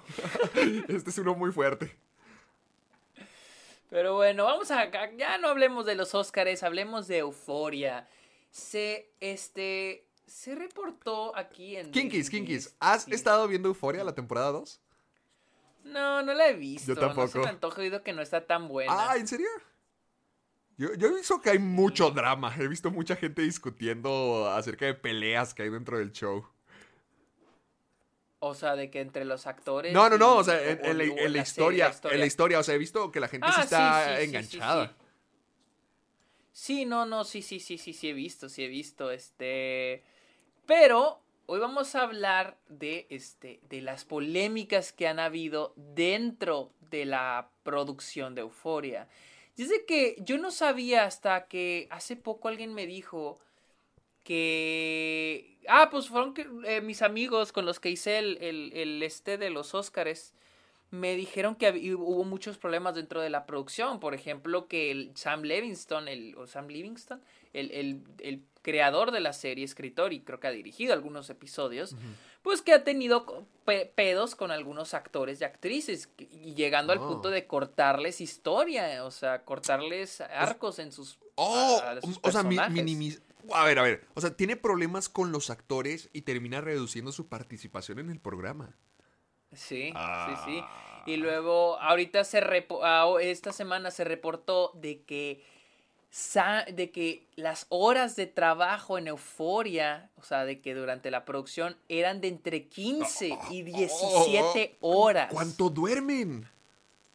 O sea, no, eso es enfermizo, está mal, güey. ¿Te das cuenta Y que se dice que Sam Levinson, Sam Levinson, perdón, Sam Levinson. No Sam Levinson. Levinson. Sam Levinson siempre iba sin shotlist a la a producción. Y ahí decía de que, ay, ahorita lo arreglamos. Ahí vemos cómo lo hacemos. Eh, eh, eh, se- Güey, se me hace lo más poco profesional, güey. O sea, este pedo. O oye, sea, pe- el, Pero, el ir- el no ir preparado a qué vas a grabar. pero güey. con una serie como Euforia, ¿cómo le haces? ¿Que no se supone que era muy artística? Por ejemplo, yo me acuerdo mucho de la escena de Rue en el... Cuando está caminando por el techo y por las paredes, ¿te acuerdas? Güey, o sea, la, peli la serie es grabada en film, en cinta. Y ahí como... O sea, como- el güey- Ajá. O sea, imagínate lo privilegiado que va a ser este güey para que pueda llegar al set, a la hora, o sea, bueno, no a la hora, perdón, pueda llegar al set sin una preparación, una lista de tomas, güey. Y grabar en cinta, güey, grabar en film, güey, o sea... ¿Qué onda? Y luego tener a tus a, a tu crew por de 15 a 17 horas jalando, güey, o sea... O sea que se convirtió en un villano de, de la temporada, de la una, de la temporada primera a esta se volvió malvado, se le subió. Siento que ese güey es una persona muy difícil con la cual trabajar. O sea, siento que es un güey de esos como rencorosos. Desde que vi Malcolm y Mary y todo lo de Ah, que lo de la la reportera del LA Times. Sí, ¿Qué, qué, o qué, sea, y todo lo de la reportera del. LA Times. Cuéntame el chisme. Pues el, persona, el personaje de Malcolm en Malcolm y Mary habla de, es un, se supone que es un director de cine y empieza a hablar de que no, es que esta reportera del LA Times que le dio mala review, no me acuerdo, un pedo, ¿no? Y resultó que entre líneas era un problema, era, era Sam Levinson hablando de una reportera del LA Times que le dio una mala reseña a su película Assassination Nation. Literal, puso un personaje a expresar lo que él decía. O sea, se me hace tan inmaduro, güey, eso. O sea, Mm, tan. o sea, se, neta, se güey. proyectó. Se proyectó bien, Ah. cabrón. Y luego también, no sé, también esto medio controversial esto, como que hablando sobre el cómo la gente ve a las personas negras en el cine o a los directores negros. Pero se me hace una mamá ¿Sam porque Sam Levinson es blanco, ah, ¿no? Ah, ok. Es blanco, esa es la cosa, esa, esa es la controversia de que muchos decían de que, güey, estás hablando como si tú fueras negro, pero te ocultas a través de un personaje negro. O sea, estás como que diciendo, ah, tengo el derecho, o sea, como que hablas a través del personaje porque el personaje es negro. Entonces, es como decir, ah, tengo un- una opinión de una persona, tengo una opinión sobre este tema que le corresponde más a opinar a una persona de, esta, de este grupo social, pero me voy a ocultar creando un personaje de ese grupo social diciendo mi opinión, ¿me entiendes? O Qué, sea, qué extraño. fue algo muy gran, medio controversial. Oye, pero ¿y, y cómo está lo que dijiste ahorita al comienzo de que se está peleando con los actores? ¿Por qué? No sé, la neta no he visto, o sea, pero pues si tienes a la gente trabajando por 17 horas, Pues, pues sí tiene haber sentido. sí, entiendo que haya gente enojada, güey. No o sea, manches. Yo, eh, eh, eh, tam- ¿Perdón? También Minka, Minka Kelly, eh, no sé a quién es Minka Kelly en, en, en la serie, a ver. En, en Euforia. Ah, ah, no es la. Creo que es la una de las principales. Perdóneme, se me olvidó el nombre. Mika. No, no, ¿No? ¿No es la novia del Nate? Del, del maldito principal. no, no, no, no, ella es esta, esta de mí. No, ¿quién es esta? ¿Quién es esta? Bueno, Bueno, ¿qué dijo ¿Quién ella? es? ¿Es la ¿Qué, qué dijo esta? espera, no, no, no, me tengo que, me tengo, me tengo que, me tengo que, tengo que encontrarla, tengo que Minka encontrar Kelly. quién es Minka. Minka Kelly Euforia. Minka Kelly, aquí está. Minka Kelly. eh, ¿Será la mamá de alguien? Samantha, no, eh, o sea, ¿sí sale? Ah, sale en la segunda temporada, entonces por eso no sé quién es. Ok, sale en la segunda temporada. Supuestamente, eh, bueno, no supuestamente, esto fue lo que dijo ella. Que dijo que Minka Kelly se le pidió una escena donde se, tenía, se le tenía que caer el vestido. O sea, eh, Minka Kelly dice que pidió que se le ajustara una escena de euforia donde a Sam Levinson hizo que su vestido cayera al suelo. Y esta, Minka Kelly le dijo, me encantaría hacer esta escena, pero creo que podemos, podemos hacer que, me- o sea, podemos hacerla sin que se me caiga el vestido. Y que Sam Levinson estuvo como medio dudoso y dijo, ok, está bien, Hagámoslo. está, hagámoslo. ¿Entiendes? O sea... Pero. Te digo, siento que es un, ra- un vato medio raro. Ah, o, o sea, no, pero. ¿Qué, pa- qué pasó al final? O sea, ¿sí, sí, o sea, ¿estuvo mal esa escena o, o qué ocurrió? ¿O, o era innecesario que No, se le o cayera sea, el vestido? Eso, eso, eso. O sea, Mm. la necesidad es necesario. O sea, la idea de que. Ok, no, perdón. Aquí dice que Sam Levinson, sin, sin dudar, dijo: Ok, está bien. O sea, como que la chava dijo: Oye, ¿qué tal si lo hacemos sin que se me caiga el vestido? Y que Sam Levinson dijo: Ok, está bien. No- O sea, y mi pregunta aquí es: entonces, ¿por qué originalmente se le cae el vestido?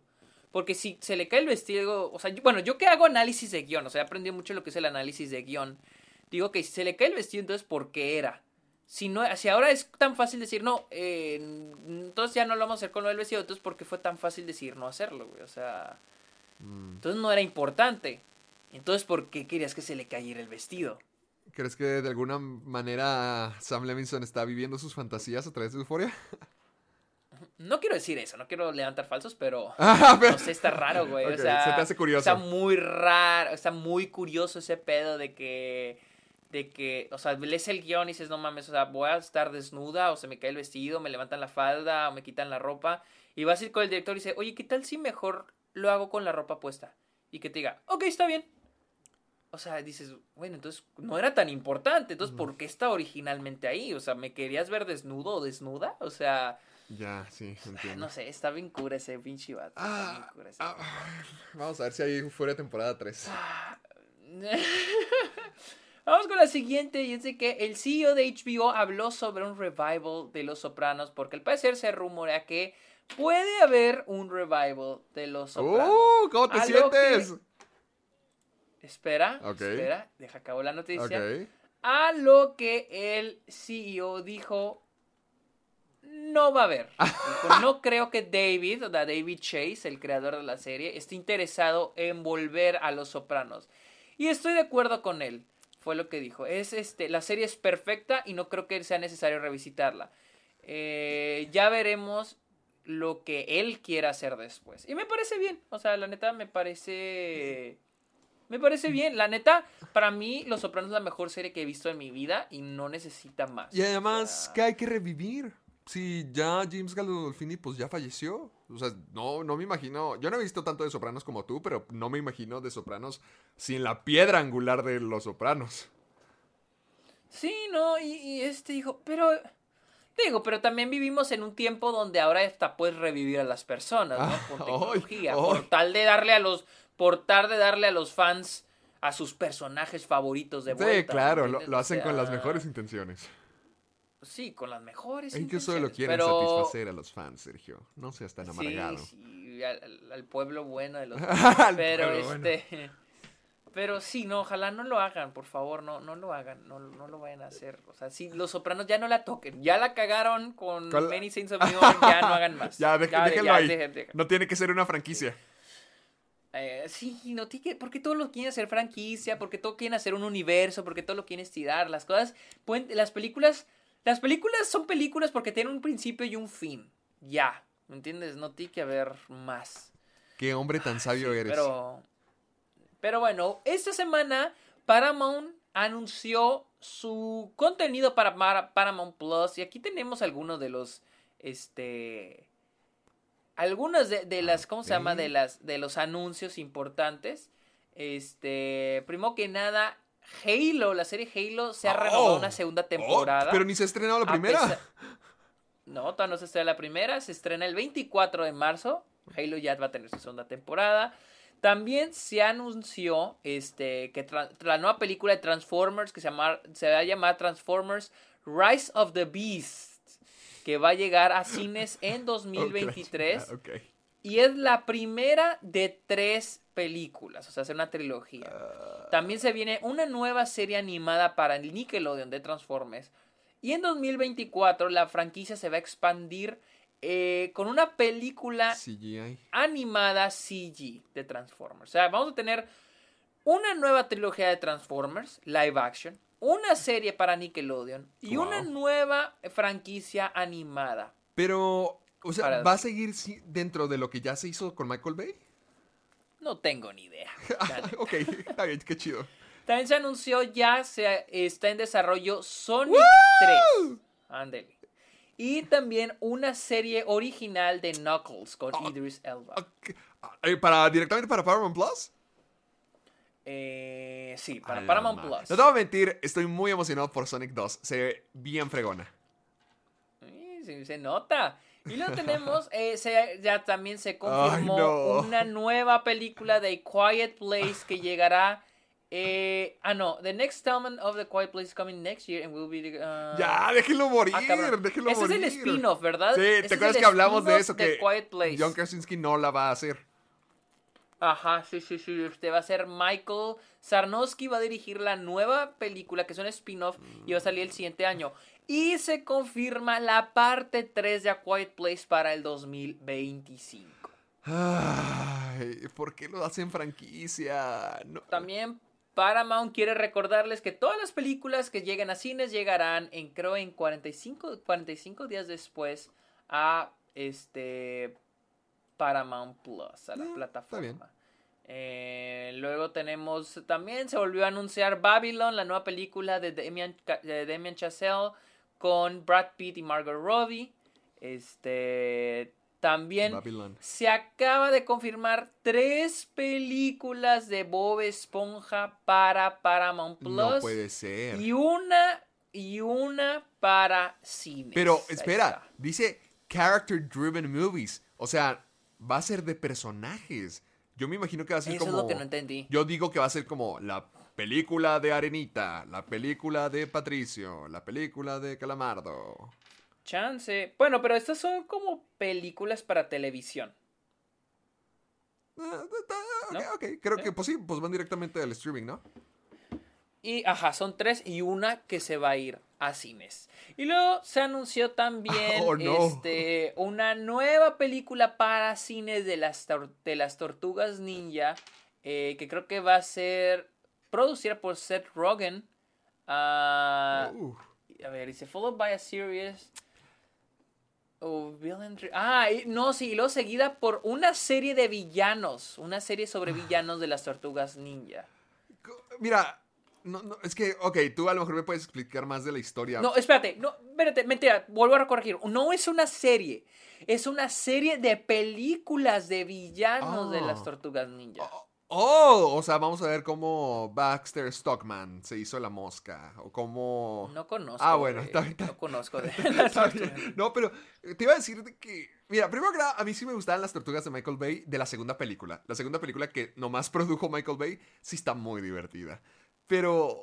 no, ay, es que es lo mismo que siempre digo de que anunciar una película de las tortugas ninja y todavía anunciar que van a sacar más películas de villanos, una serie, un multiverso de villanos.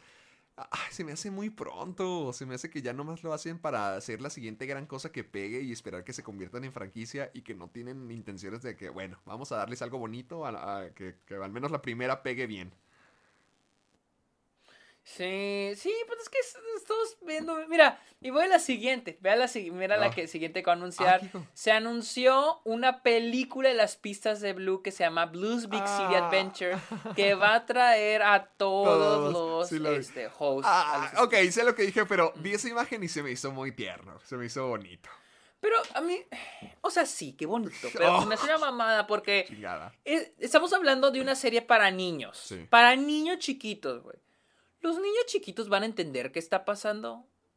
O sea, porque es, es revivir Ah, nostalgia. ah, pero los, los ah, niños, ya. los niños los niños no tienen nostalgia porque apenas están viviendo su vida, apenas sus cabezas les están metiendo contenido. Su nostalgia la van a tener en 10 años. No, o sea, yo sí digo, ah, mira, Steve con el que crecí, pero no voy a ver esa madre, o sea, no voy a ver esa película. O seamos honestos, no la voy a ver. Esa es una película para niños, Sí. y esto es mi cosa. Los niños van a entender qué está pasando. Pues, eh, o sea, van a, van a saber quiénes son. Van a decir, ¿quién es ese señor? O sea, ¿por qué está vestido como el inspector Gadget, güey? O sea. Eres un monstruo. ¿Quién te dañó tanto de pequeño? No, es No, yo, es que yo sé, lógica, yo sé, yo güey, sé que tienes razón, pero espero que... ah, Sé que la nostalgia va para nosotros, pero espero que independientemente de que estén pasando todos ellos juntos y que sea como que. Los tres presentadores, sea una linda película. O sea, que a lo mejor no, no se tenga que recargar en el hecho de que, ah, mira, tiene a los tres y que por sí sola digas, ah, qué bonita. Está como, como el... ¿No viste el video que sacó, pues el que... ah, Steve para Twitter? Nickelodeon sacó un video donde decía de que... Un video donde él hablaba a la cámara y le nos hablaba a nosotros, ¿no lo viste? Sí, lo vi. Estuvo bien chingón. Estuvo bien chingón y está muy bien hecho porque lo pusieron a Twitter, donde está la gente que creció con las pistas de Blue, Sí. güey. O sea, ¿me entiendes? O sea, funcionó muy bien porque ese va directo. Pero una- esta pues es para niños, no entiendo, no, no le encuentro sentido. También se anunció pues una, una serie eh, de, animada de la de Dora la Exploradora, pues esto es para niños chiquitos. También se renovó iCarly. La, ¡Oh! la, ¿Para una tercera temporada? revival, para una para una segunda, ¿no? Segunda Ah, temporada. pero ya eso ya lo habían anunciado desde hace rato. Ah, que la J. Carly West of Comedy, sí, pues la vuelven a reanunciar. Es que me da risa porque aquí están volviendo como que a, a reanunciar lo que anunciaron, ¿no? También se confirmó una película de Teen Wolf. Hay gente que ve a Teen Wolf. Aquí? la- No. lo que sal... ¡Ah, no manches! El que salió en MTV. ok. Ya están Y haciendo cualquier otra. cosa, la neta. Sí, no, mira, también Acapulco Shore, Rio Shore, eh, para eh, de Brasil. También se anunció una película, eh, una película de BBC Butthead. A mí me encanta BBC Butthead. Yo no lo he visto tanto. Sí, pero sí los has visto Pues que están todos fregadísimos, que ya están bien viejos y feos. Sí, sí, vi la foto. Aquí están, de hecho. También, este, pues más de South Park, anunciaron más de South Park, pusieron el tráiler de la película de The Offer, que es como hicieron Ah. El Padrino, pero pues ya el tráiler ya había salido. ¿Me, te- me entiendes? O sea, están volviendo como que a, a. Entonces, Ah, Esos fueron Oye, oye, oye, no, te faltó una. Vaselina, ¿Cuál? el alzamiento de las damas rosas. Eso sí, siento que va a estar feo. Y no fue parte del anuncio de Paramount, pero J.J. Abrams lo hizo. Se confirma una cuarta entrega de Star Trek. De. Las películas la- con Chris. Ah, oh, ¿Todavía funcionó? ¿Todavía van a hacer otra? Pues al parecer, sí le fue bien la, la última que salió. Sí, estuvo, estuvo decente, pero no, no fue como que, ah, necesito más. No, no, pero, pero eso. No, no, pero me refiero a, a en taquilla, güey. Al- al- ¿le fue bien? ¿Le fue más o menos? Es, es la Star Trek Beyond, Sí. fue hace seis años. Ah, A ver, Hace seis años. pues no le fue tan... Verga, costó 185 millones. ¿Y cuánto pues, ¿qué hizo? se gastaron?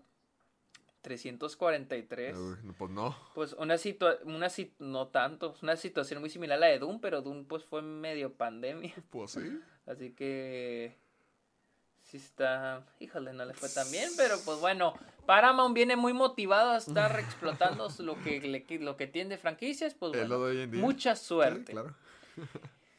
Y este, todavía no acabamos. Tenemos no una buena noticia, una excelente buena noticia.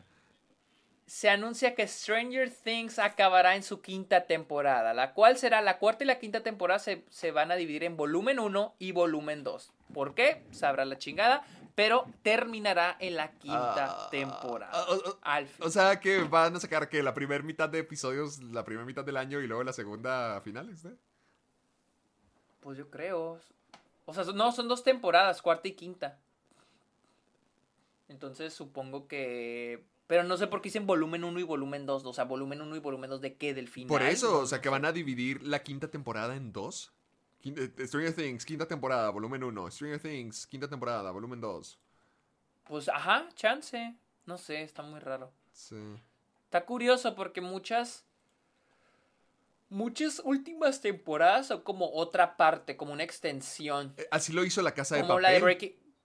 Como Breaking. Bad, ¿te acuerdas? Breaking Bad es como The Final Season. I- igual Los Sopranos creo que tiene, hay una hay una parte donde es como que The Final Season y son como seis o siete episodios. Una madre así, algo así. No, no me acuerdo muy bien. Pues Pero- qué bueno, porque ya tenía que acabar. La verdad, sí. La verdad, yo soy de los que piensa que Stranger Things no debió haber pasado en la primera temporada. Ah, ya estoy feliz. Bueno, sí, porque la verdad se quedó muy bien con la primera temporada. Siento que todavía mantuvo su esencia y el misterio y las demás como que le fueron restando. A pesar de que la tercera fue mi favorita y la que más me divierte, sé que ya no es el mismo impacto y la misma emoción de la primera temporada de Stranger Things. Yo me acuerdo que cuando la vi, uff, me dieron unas ganas de llorar tremenda al, al final cuando, eh, cuando Eleven se despide. Sí me dolió. Y ahorita pues ya no, ya, ya siento que nomás se convirtió como en ah, las cosas de Netflix de cada año. Sí, sí, sí, pero mira, si quieres una noticia más, una noticia triste, así, oh, triste. Atlanta terminará en su cuarta temporada. No se me hace una noticia. ¡Cuarta! ¡No tercera!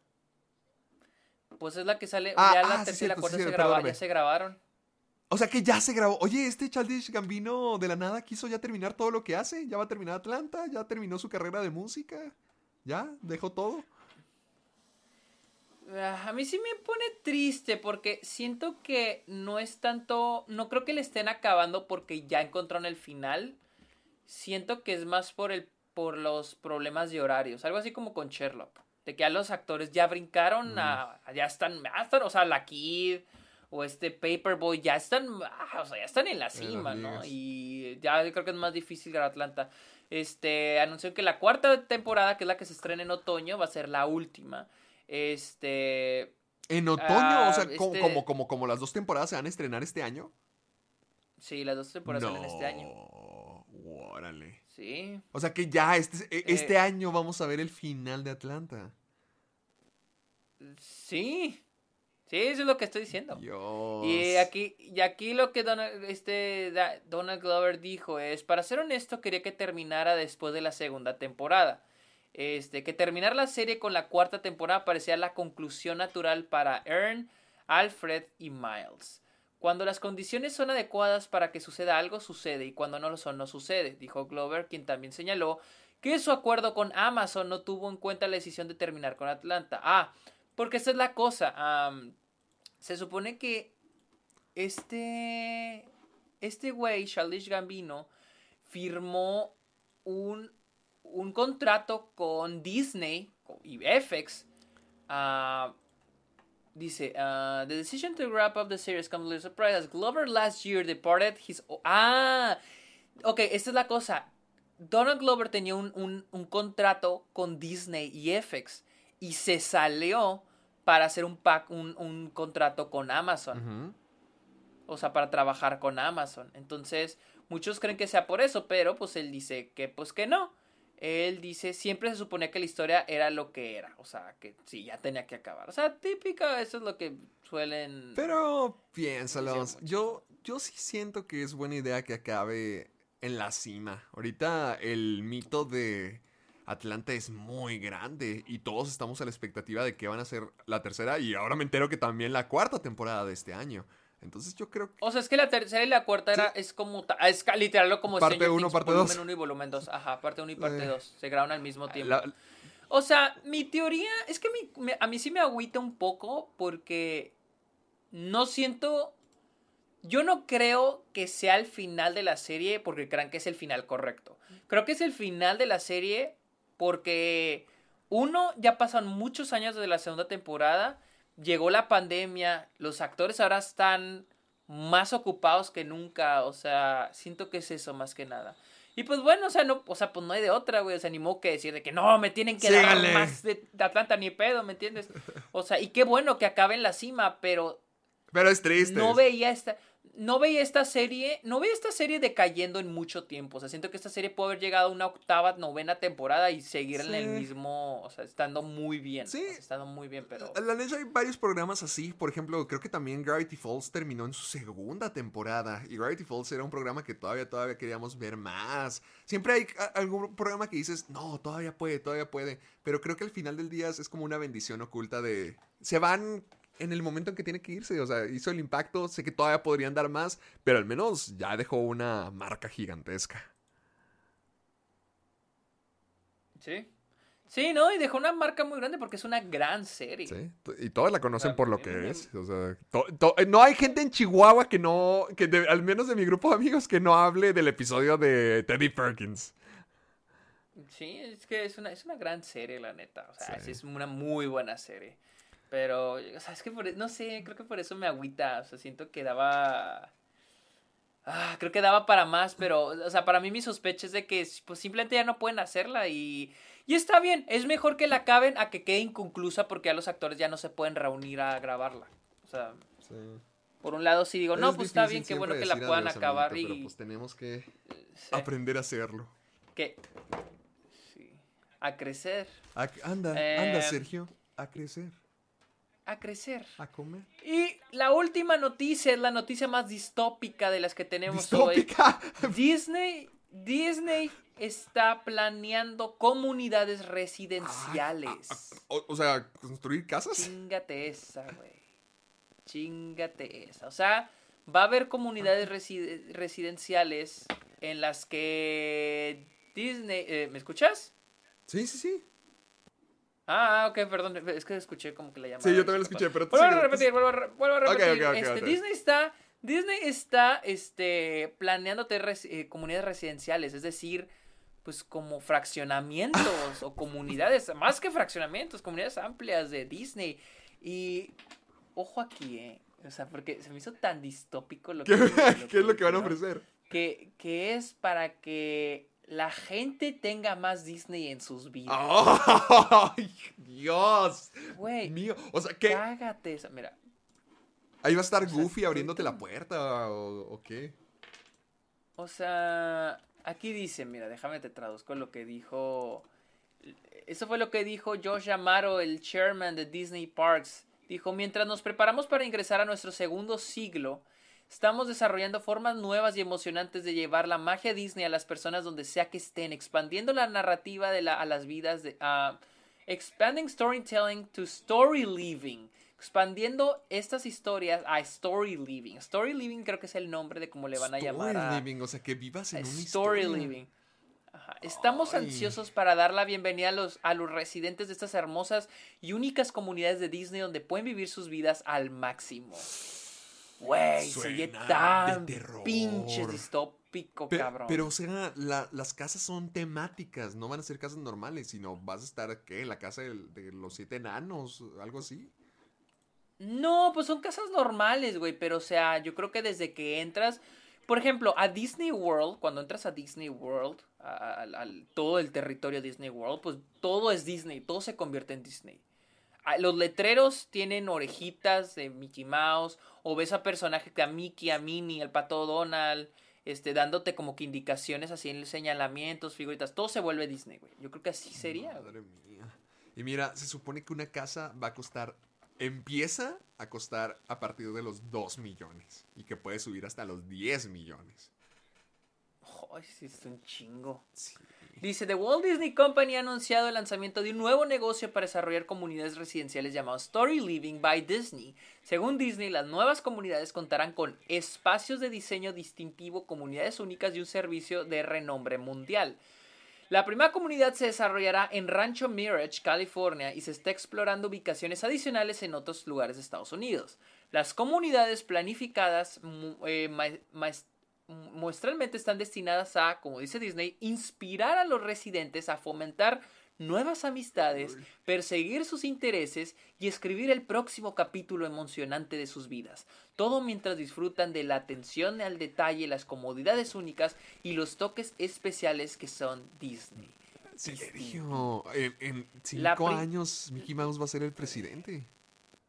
La primera ubicación de Rancho Mirage es un guiño al mismo Walt Disney, quien una vez fue dueño de una casa en el área y pasaba tiempo libre con su familia y se llamará Co- Cotino, Story Living by Disney Community, eh, una comunidad de Story Living de Disney. Los compradores de viviendas pueden elegir entre fincas, casas, este, eh, ca- casas para una familia y condominios. Junto con vecindarios destacados para personas mayores de 55 años. No se prevé que las unidades de alquiler estén disponibles. Hab- O sea que no va a haber para rentar, puro comprar.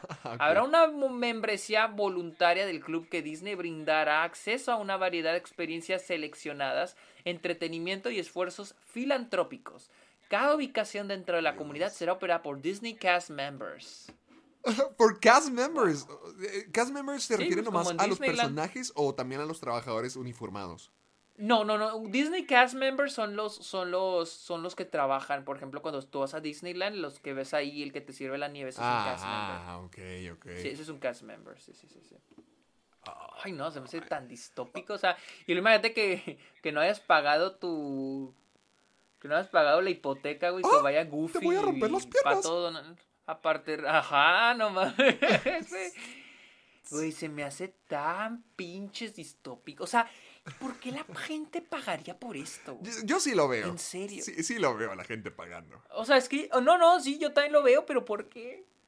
O sea, ¿qué, güey? ¿Por qué vivirías en un mundo Disney, güey? O sea, ya de, ya de por sí vivimos en un mundo donde se quiere normalizar la existencia de Disney. O sea, más bien normalizar en el punto de que todo tiene que ser Todo Disney. Sí, con Marvel, que lo que quieren que a Marvel lo nominen a los Oscars. O sea, que Marvel tiene que ser todo. Todo Que Star Wars tiene que ser todo. O sea, imagínate vivir en una comunidad Disney.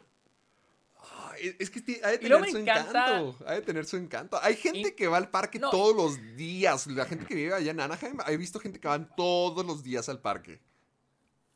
Yo no sé cómo lo pueden hacer, güey. O sea, es un chingo de lana. O sea, no, no sé, o sea. O sea, no, no, no sé. Se me hace imposible creer que existe gente que pueda hacer eso. O sea, porque sí la hay. O sea, esa es la cosa, sí la hay. Y se me hace imposible. Los, los, los Disney adults. Los niños, los adultos Disney, güey. ¿Cómo? O cómo? No, hay- no hay imágenes de estas casas tan siquiera para poder verlas.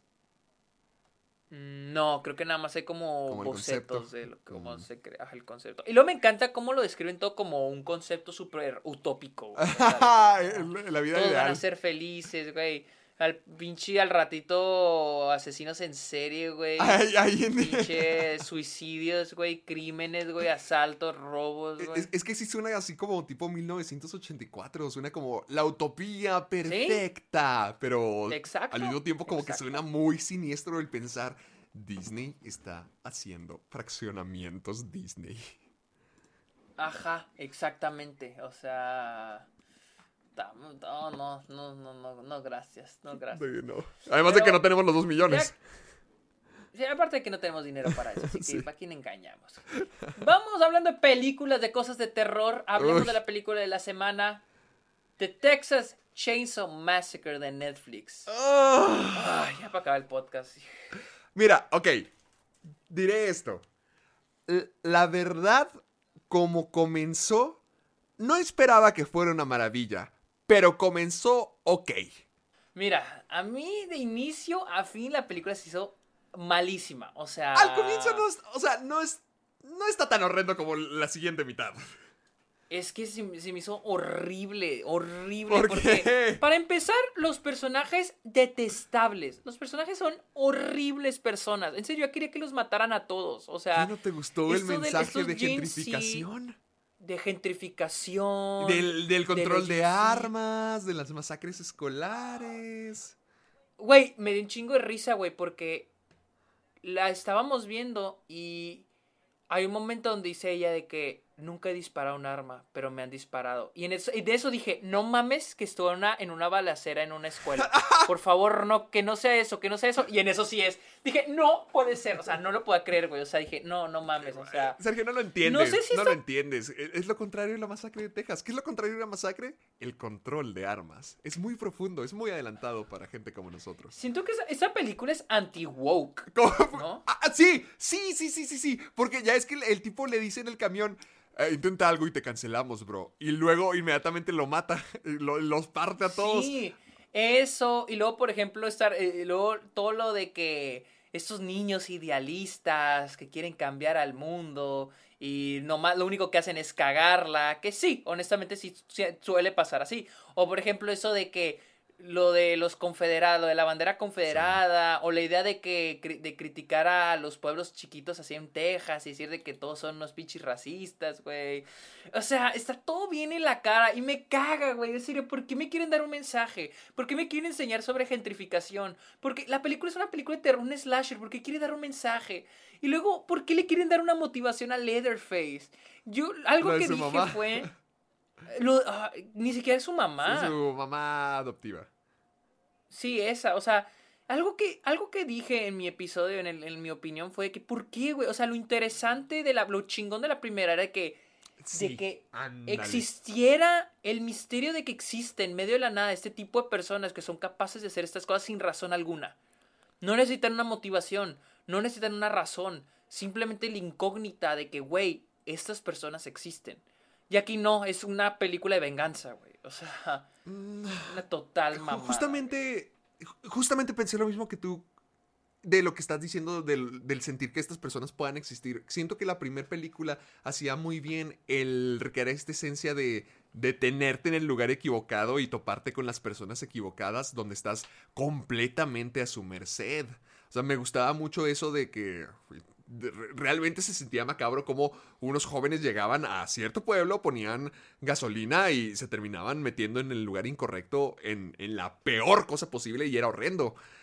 Y, y- esta película, creo que al comienzo, ah, más o menos, iban para allá. O sea, a diferencia de las otras secuelas de La Masacre de Texas, siento que al comienzo iban ok.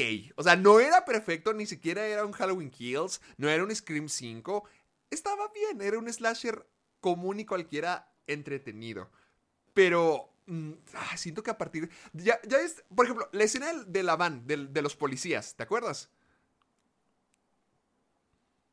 Sí, sí, sí, sí, sí. De cuando está la tipa sola, cuando no sabe si va a salir. O sea, realmente siento que, por ejemplo, una escena como esa sí tenía algo de suspenso, tenía tensión, tenía Ah, sutileza. sí, sí, eso sí, es, sí, esa parte Por sí. ejemplo, ah, ah, por escenas como esas dije, ok. ¿Pero cuál más? Eh, eh, Es que yo estaba esperando más. O sea, como escenas como esas dije, va pues, chido. Pero en cuanto cara de cuero regresa a Harlow, todo se va a la fregada. Todo se convierte en cómo podemos choquear, cómo podemos hacer algo asqueroso, cómo podemos sorprender y ensangrentar a toda nuestra audiencia.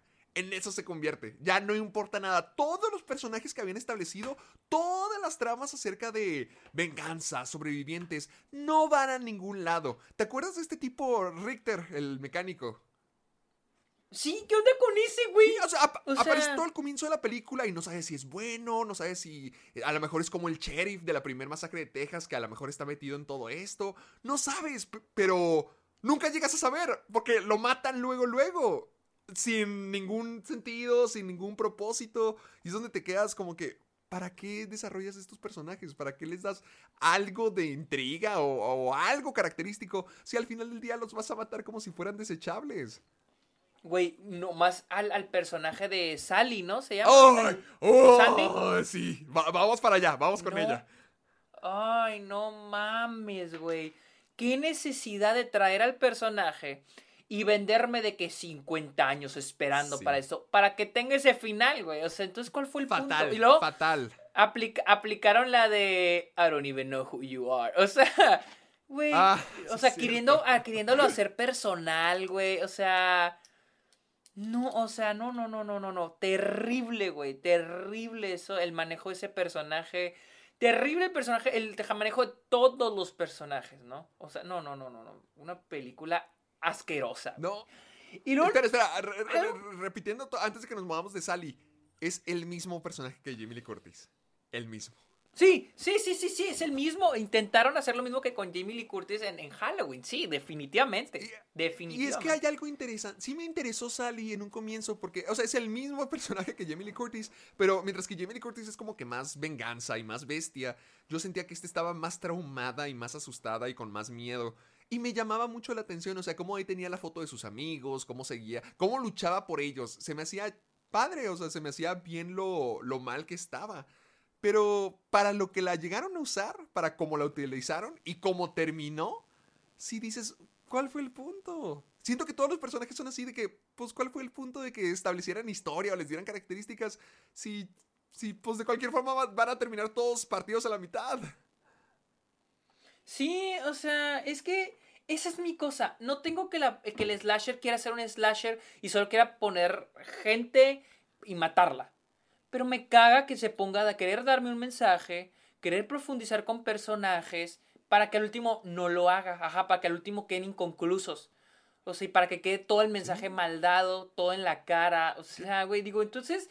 Entonces, no te compliques, güey. Es más fácil que nada más escribas a unos personajes que solo están ahí para ser asesinados y ya, no para que me quieran dar un mensaje, que es lo que me caga de la película, güey. O sea, es como que, güey, nomás sé un slasher, güey. Es que Sé eso, un slasher y quédate como ese slasher. mensaje del sobreviviente o del control de armas, todo lo de Elsie, Elsie Fisher, tú sabes que amo a Elsie Fisher por 8th grade, pero aquí sí se me hizo de las peores Final Girls que haya visto. Sí se me hizo muy odiosa, muy aburrida. Híjole, es que. Y, te diré, creo que para mí es el personaje menos odioso de Ah, la ah, película. exactamente, es el personaje menos odioso. Y aún así como está, se supone que ella es la, la gran heroína o la, te digo, la final girl, pero mm, se me hizo muy antipática, se me hizo muy aburrida y no. Por ejemplo, toda la escena al final cuando pelean ya contra Leatherface y le da el cierrazo en la cara, sí fue como que ¿Por qué no lo matan bien? O sea, ¿por qué dejan que ahí se hunda? Obviamente que va a regresar. ¿Cómo es que...? Y luego me, Y luego me, da el, el- me arriesga el mensaje de las armas, porque no sé si es un mensaje a favor del control de armas o en contra. O sea, es que esa es mi cosa. No sé, si un no sé- no sé si es un mensaje liberal o conservador, porque siento que es un mensaje conservador, ahí entre líneas, em, y me sorprende más viniendo de Netflix, que le encanta sacar cosas liberales.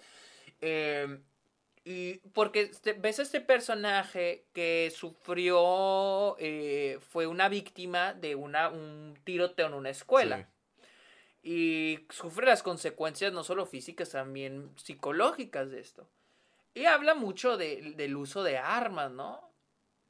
Y al final ves al personaje con un arma matando, o sea, literal con la pistola matando, intentando matar a Leatherface. Entonces no sé si es diciendo que no, es que las armas no son lo que están mal, son las personas, que La es lo que muchos conservadores que defienden el uso de armas, o sea...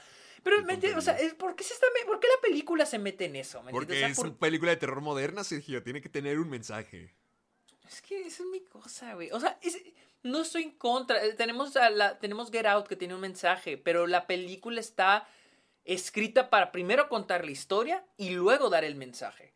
Y esta película, en serio, tiene escenas que solo están para dar un mensaje. O sea, y entiendo, no me importa si el mensaje es a favor de las armas o en contra de las armas. Pero entonces dame el mensaje bien. O sea, por favor, dame el mensaje bien, que no entiendo qué, qué es lo que me quieres decir, película. E- Esa es mi cosa con toda esta película. Y, y luego, ¿qué onda con la fotografía? güey? ¿Qué? ¿No te gustó? Eh, lo he dicho mil veces, la fo- esta fotografía es el ejemplo perfecto de que bonita fotografía no significa buena fotografía. ¿Por qué las películas, por qué los estudios o los productores, directores, directores de fotografía, por qué les da miedo hacer una película greedy, sucia, rasposa, como la primera? O sea, porque tiene que verse bonito, parece un musical, güey. Mm, de hecho, no, no lo había visto, sí. No me fijé mucho en la fotografía.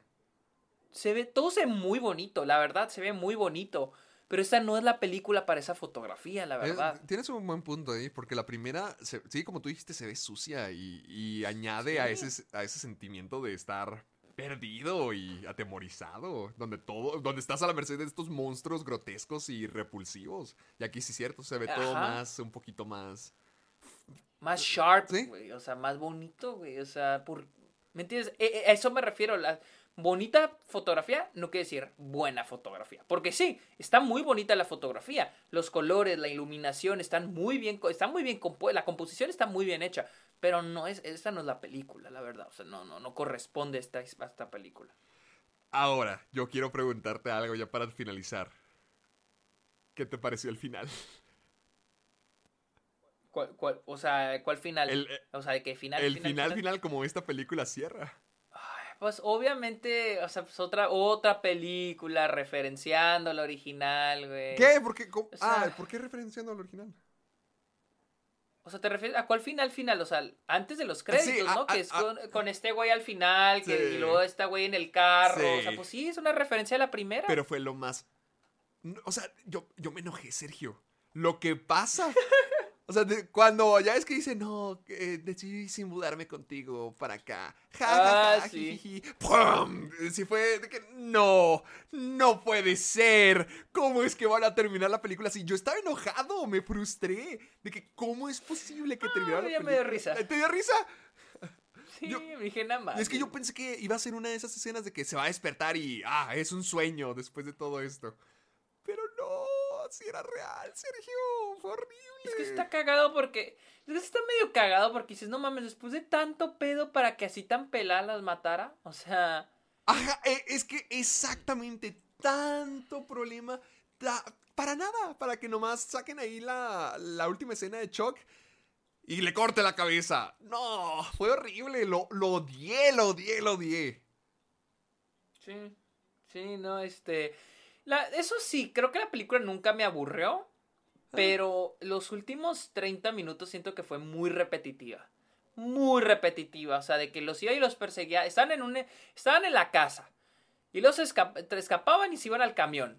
Y luego llega este güey y escapaban y los iban a un edificio. Y lo escapaban y se iban a otro. O sea, ya se volvió muy repetitivo en los últimos 30 minutos de la película.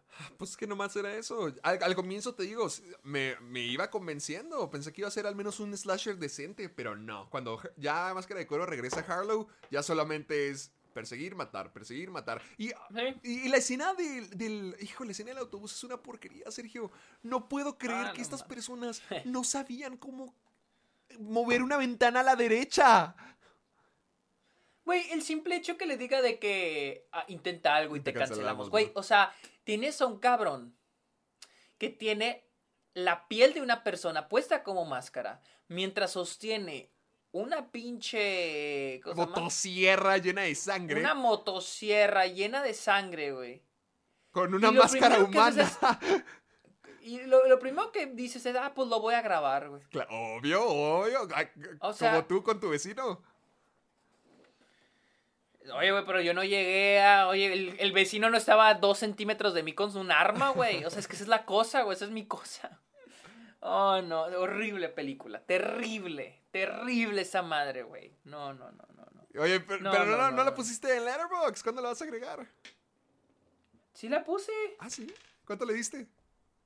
Una estrella. Ah, ok, yo leí dos. Oh, fuiste. Fue piadoso. benevolente. Fuiste muy benevolente, la te- neta. Te, juro que espero. Espero, por favor, que el, el éxito de los slasher continúe porque quiero que algún día llegue mi, mi película nueva de Jason. Sobre todo si es como la que habíamos hablado, la de Jason Found Footage. Ay, esa suena muy chida, pero quién se Sí, la neta, aquí se los conté a mis amigos de que por el 2014 querían hacer la película Found Footage de Viernes 13 y todos dijeron como que, ah, no, sí estaría muy chido. Y es que sí, sí suena muy buena la idea. Espero que, que todo esto del resurgimiento de los slashers haga que, no sé, New Line Cinema o quien quiera que tenga los derechos ahorita diga, a ver, ¿y ese tal Jason? ¿Dónde anda? Sí, algo como la bruja de Blair estaría muy chingón, Sí, pero la- quién la- sabe si suceda. Es que creo que hay problemas con los derechos, ¿no? Ah, sí, de hecho por eso se murió el juego de Viernes 13. Porque sí, ¿no? Y- también Creo que Sean dejaron... Cunningham estaba reclamando los derechos de toda la franquicia y creo que nomás hizo la primera película, algo así, no me acuerdo bien. No, y aparte creo que... Creo que también por eso ya no distri... Las películas en Blu-ray, porque creo que había un case... La otra estaba viendo a un güey que hace reviews de Blu-rays. Dijo que... Que hay un... Hay un box set de la, todas las de Viernes 13, un box set chingonzote, Uh. que ya no está a la venta, o sea, ya está out of print por Ah. lo mismo, por, por los problemas de distribución. Mm. Por los derechos, derechos del personaje, entonces ya no pudieron ni sacar más copias del- de esa... Ay, ese pobre. Jason, perdido entre la máquina corporativa. Algún día, Eh. algún día, hijo. O- o- otra víctima, otra, víctima. más. Pero bueno, ¿dónde te seguimos? Me pueden encontrar en YouTube como Caja de Películas, en Facebook, Twitter también como Caja de Películas, en Instagram y TikTok como Soy Héctor Portillo y en Letterboxd como Héctor Portillo. ¿A ti, amiguito? Yo estoy como arroba el Sergio Munoz en TikTok, Twitch, Instagram y Twitter. Arroba Sergio. Estoy en Letterboxd como Sergio Munoz Esquer y tengo mi podcast, está ok, en Spotify y Apple Podcasts. Así que recuerden escuchar eh, el Club de los Amargados en Spotify y Apple Podcasts e invitar a todos sus conocidos a escucharlo, a todas las personas a su alrededor. Díganlos, díganles, vayan a escuchar el Club de los Amargados. También usen el hashtag Soy Amargado para que nos dejen todos sus memes, todas sus historias, todas sus opiniones, todas sus preguntas, sus aclaraciones, etcétera, etcétera, etcétera, etcétera. Y díganos, cuéntenos cuál Ah, es su experiencia es siendo cierto. asaltados. Ah, de Para platicarla en el siguiente episodio del Club de los Asaltados. Oh, me gusta, me gusta. Ah, Ahorita en unos días voy a hacer la publicación en Instagram para que me vayan contando sus historias y aquí las, las leemos. Así es. Así que amigos, muchas gracias por escuchar este episodio. Pórtense bien. Bye. Bye.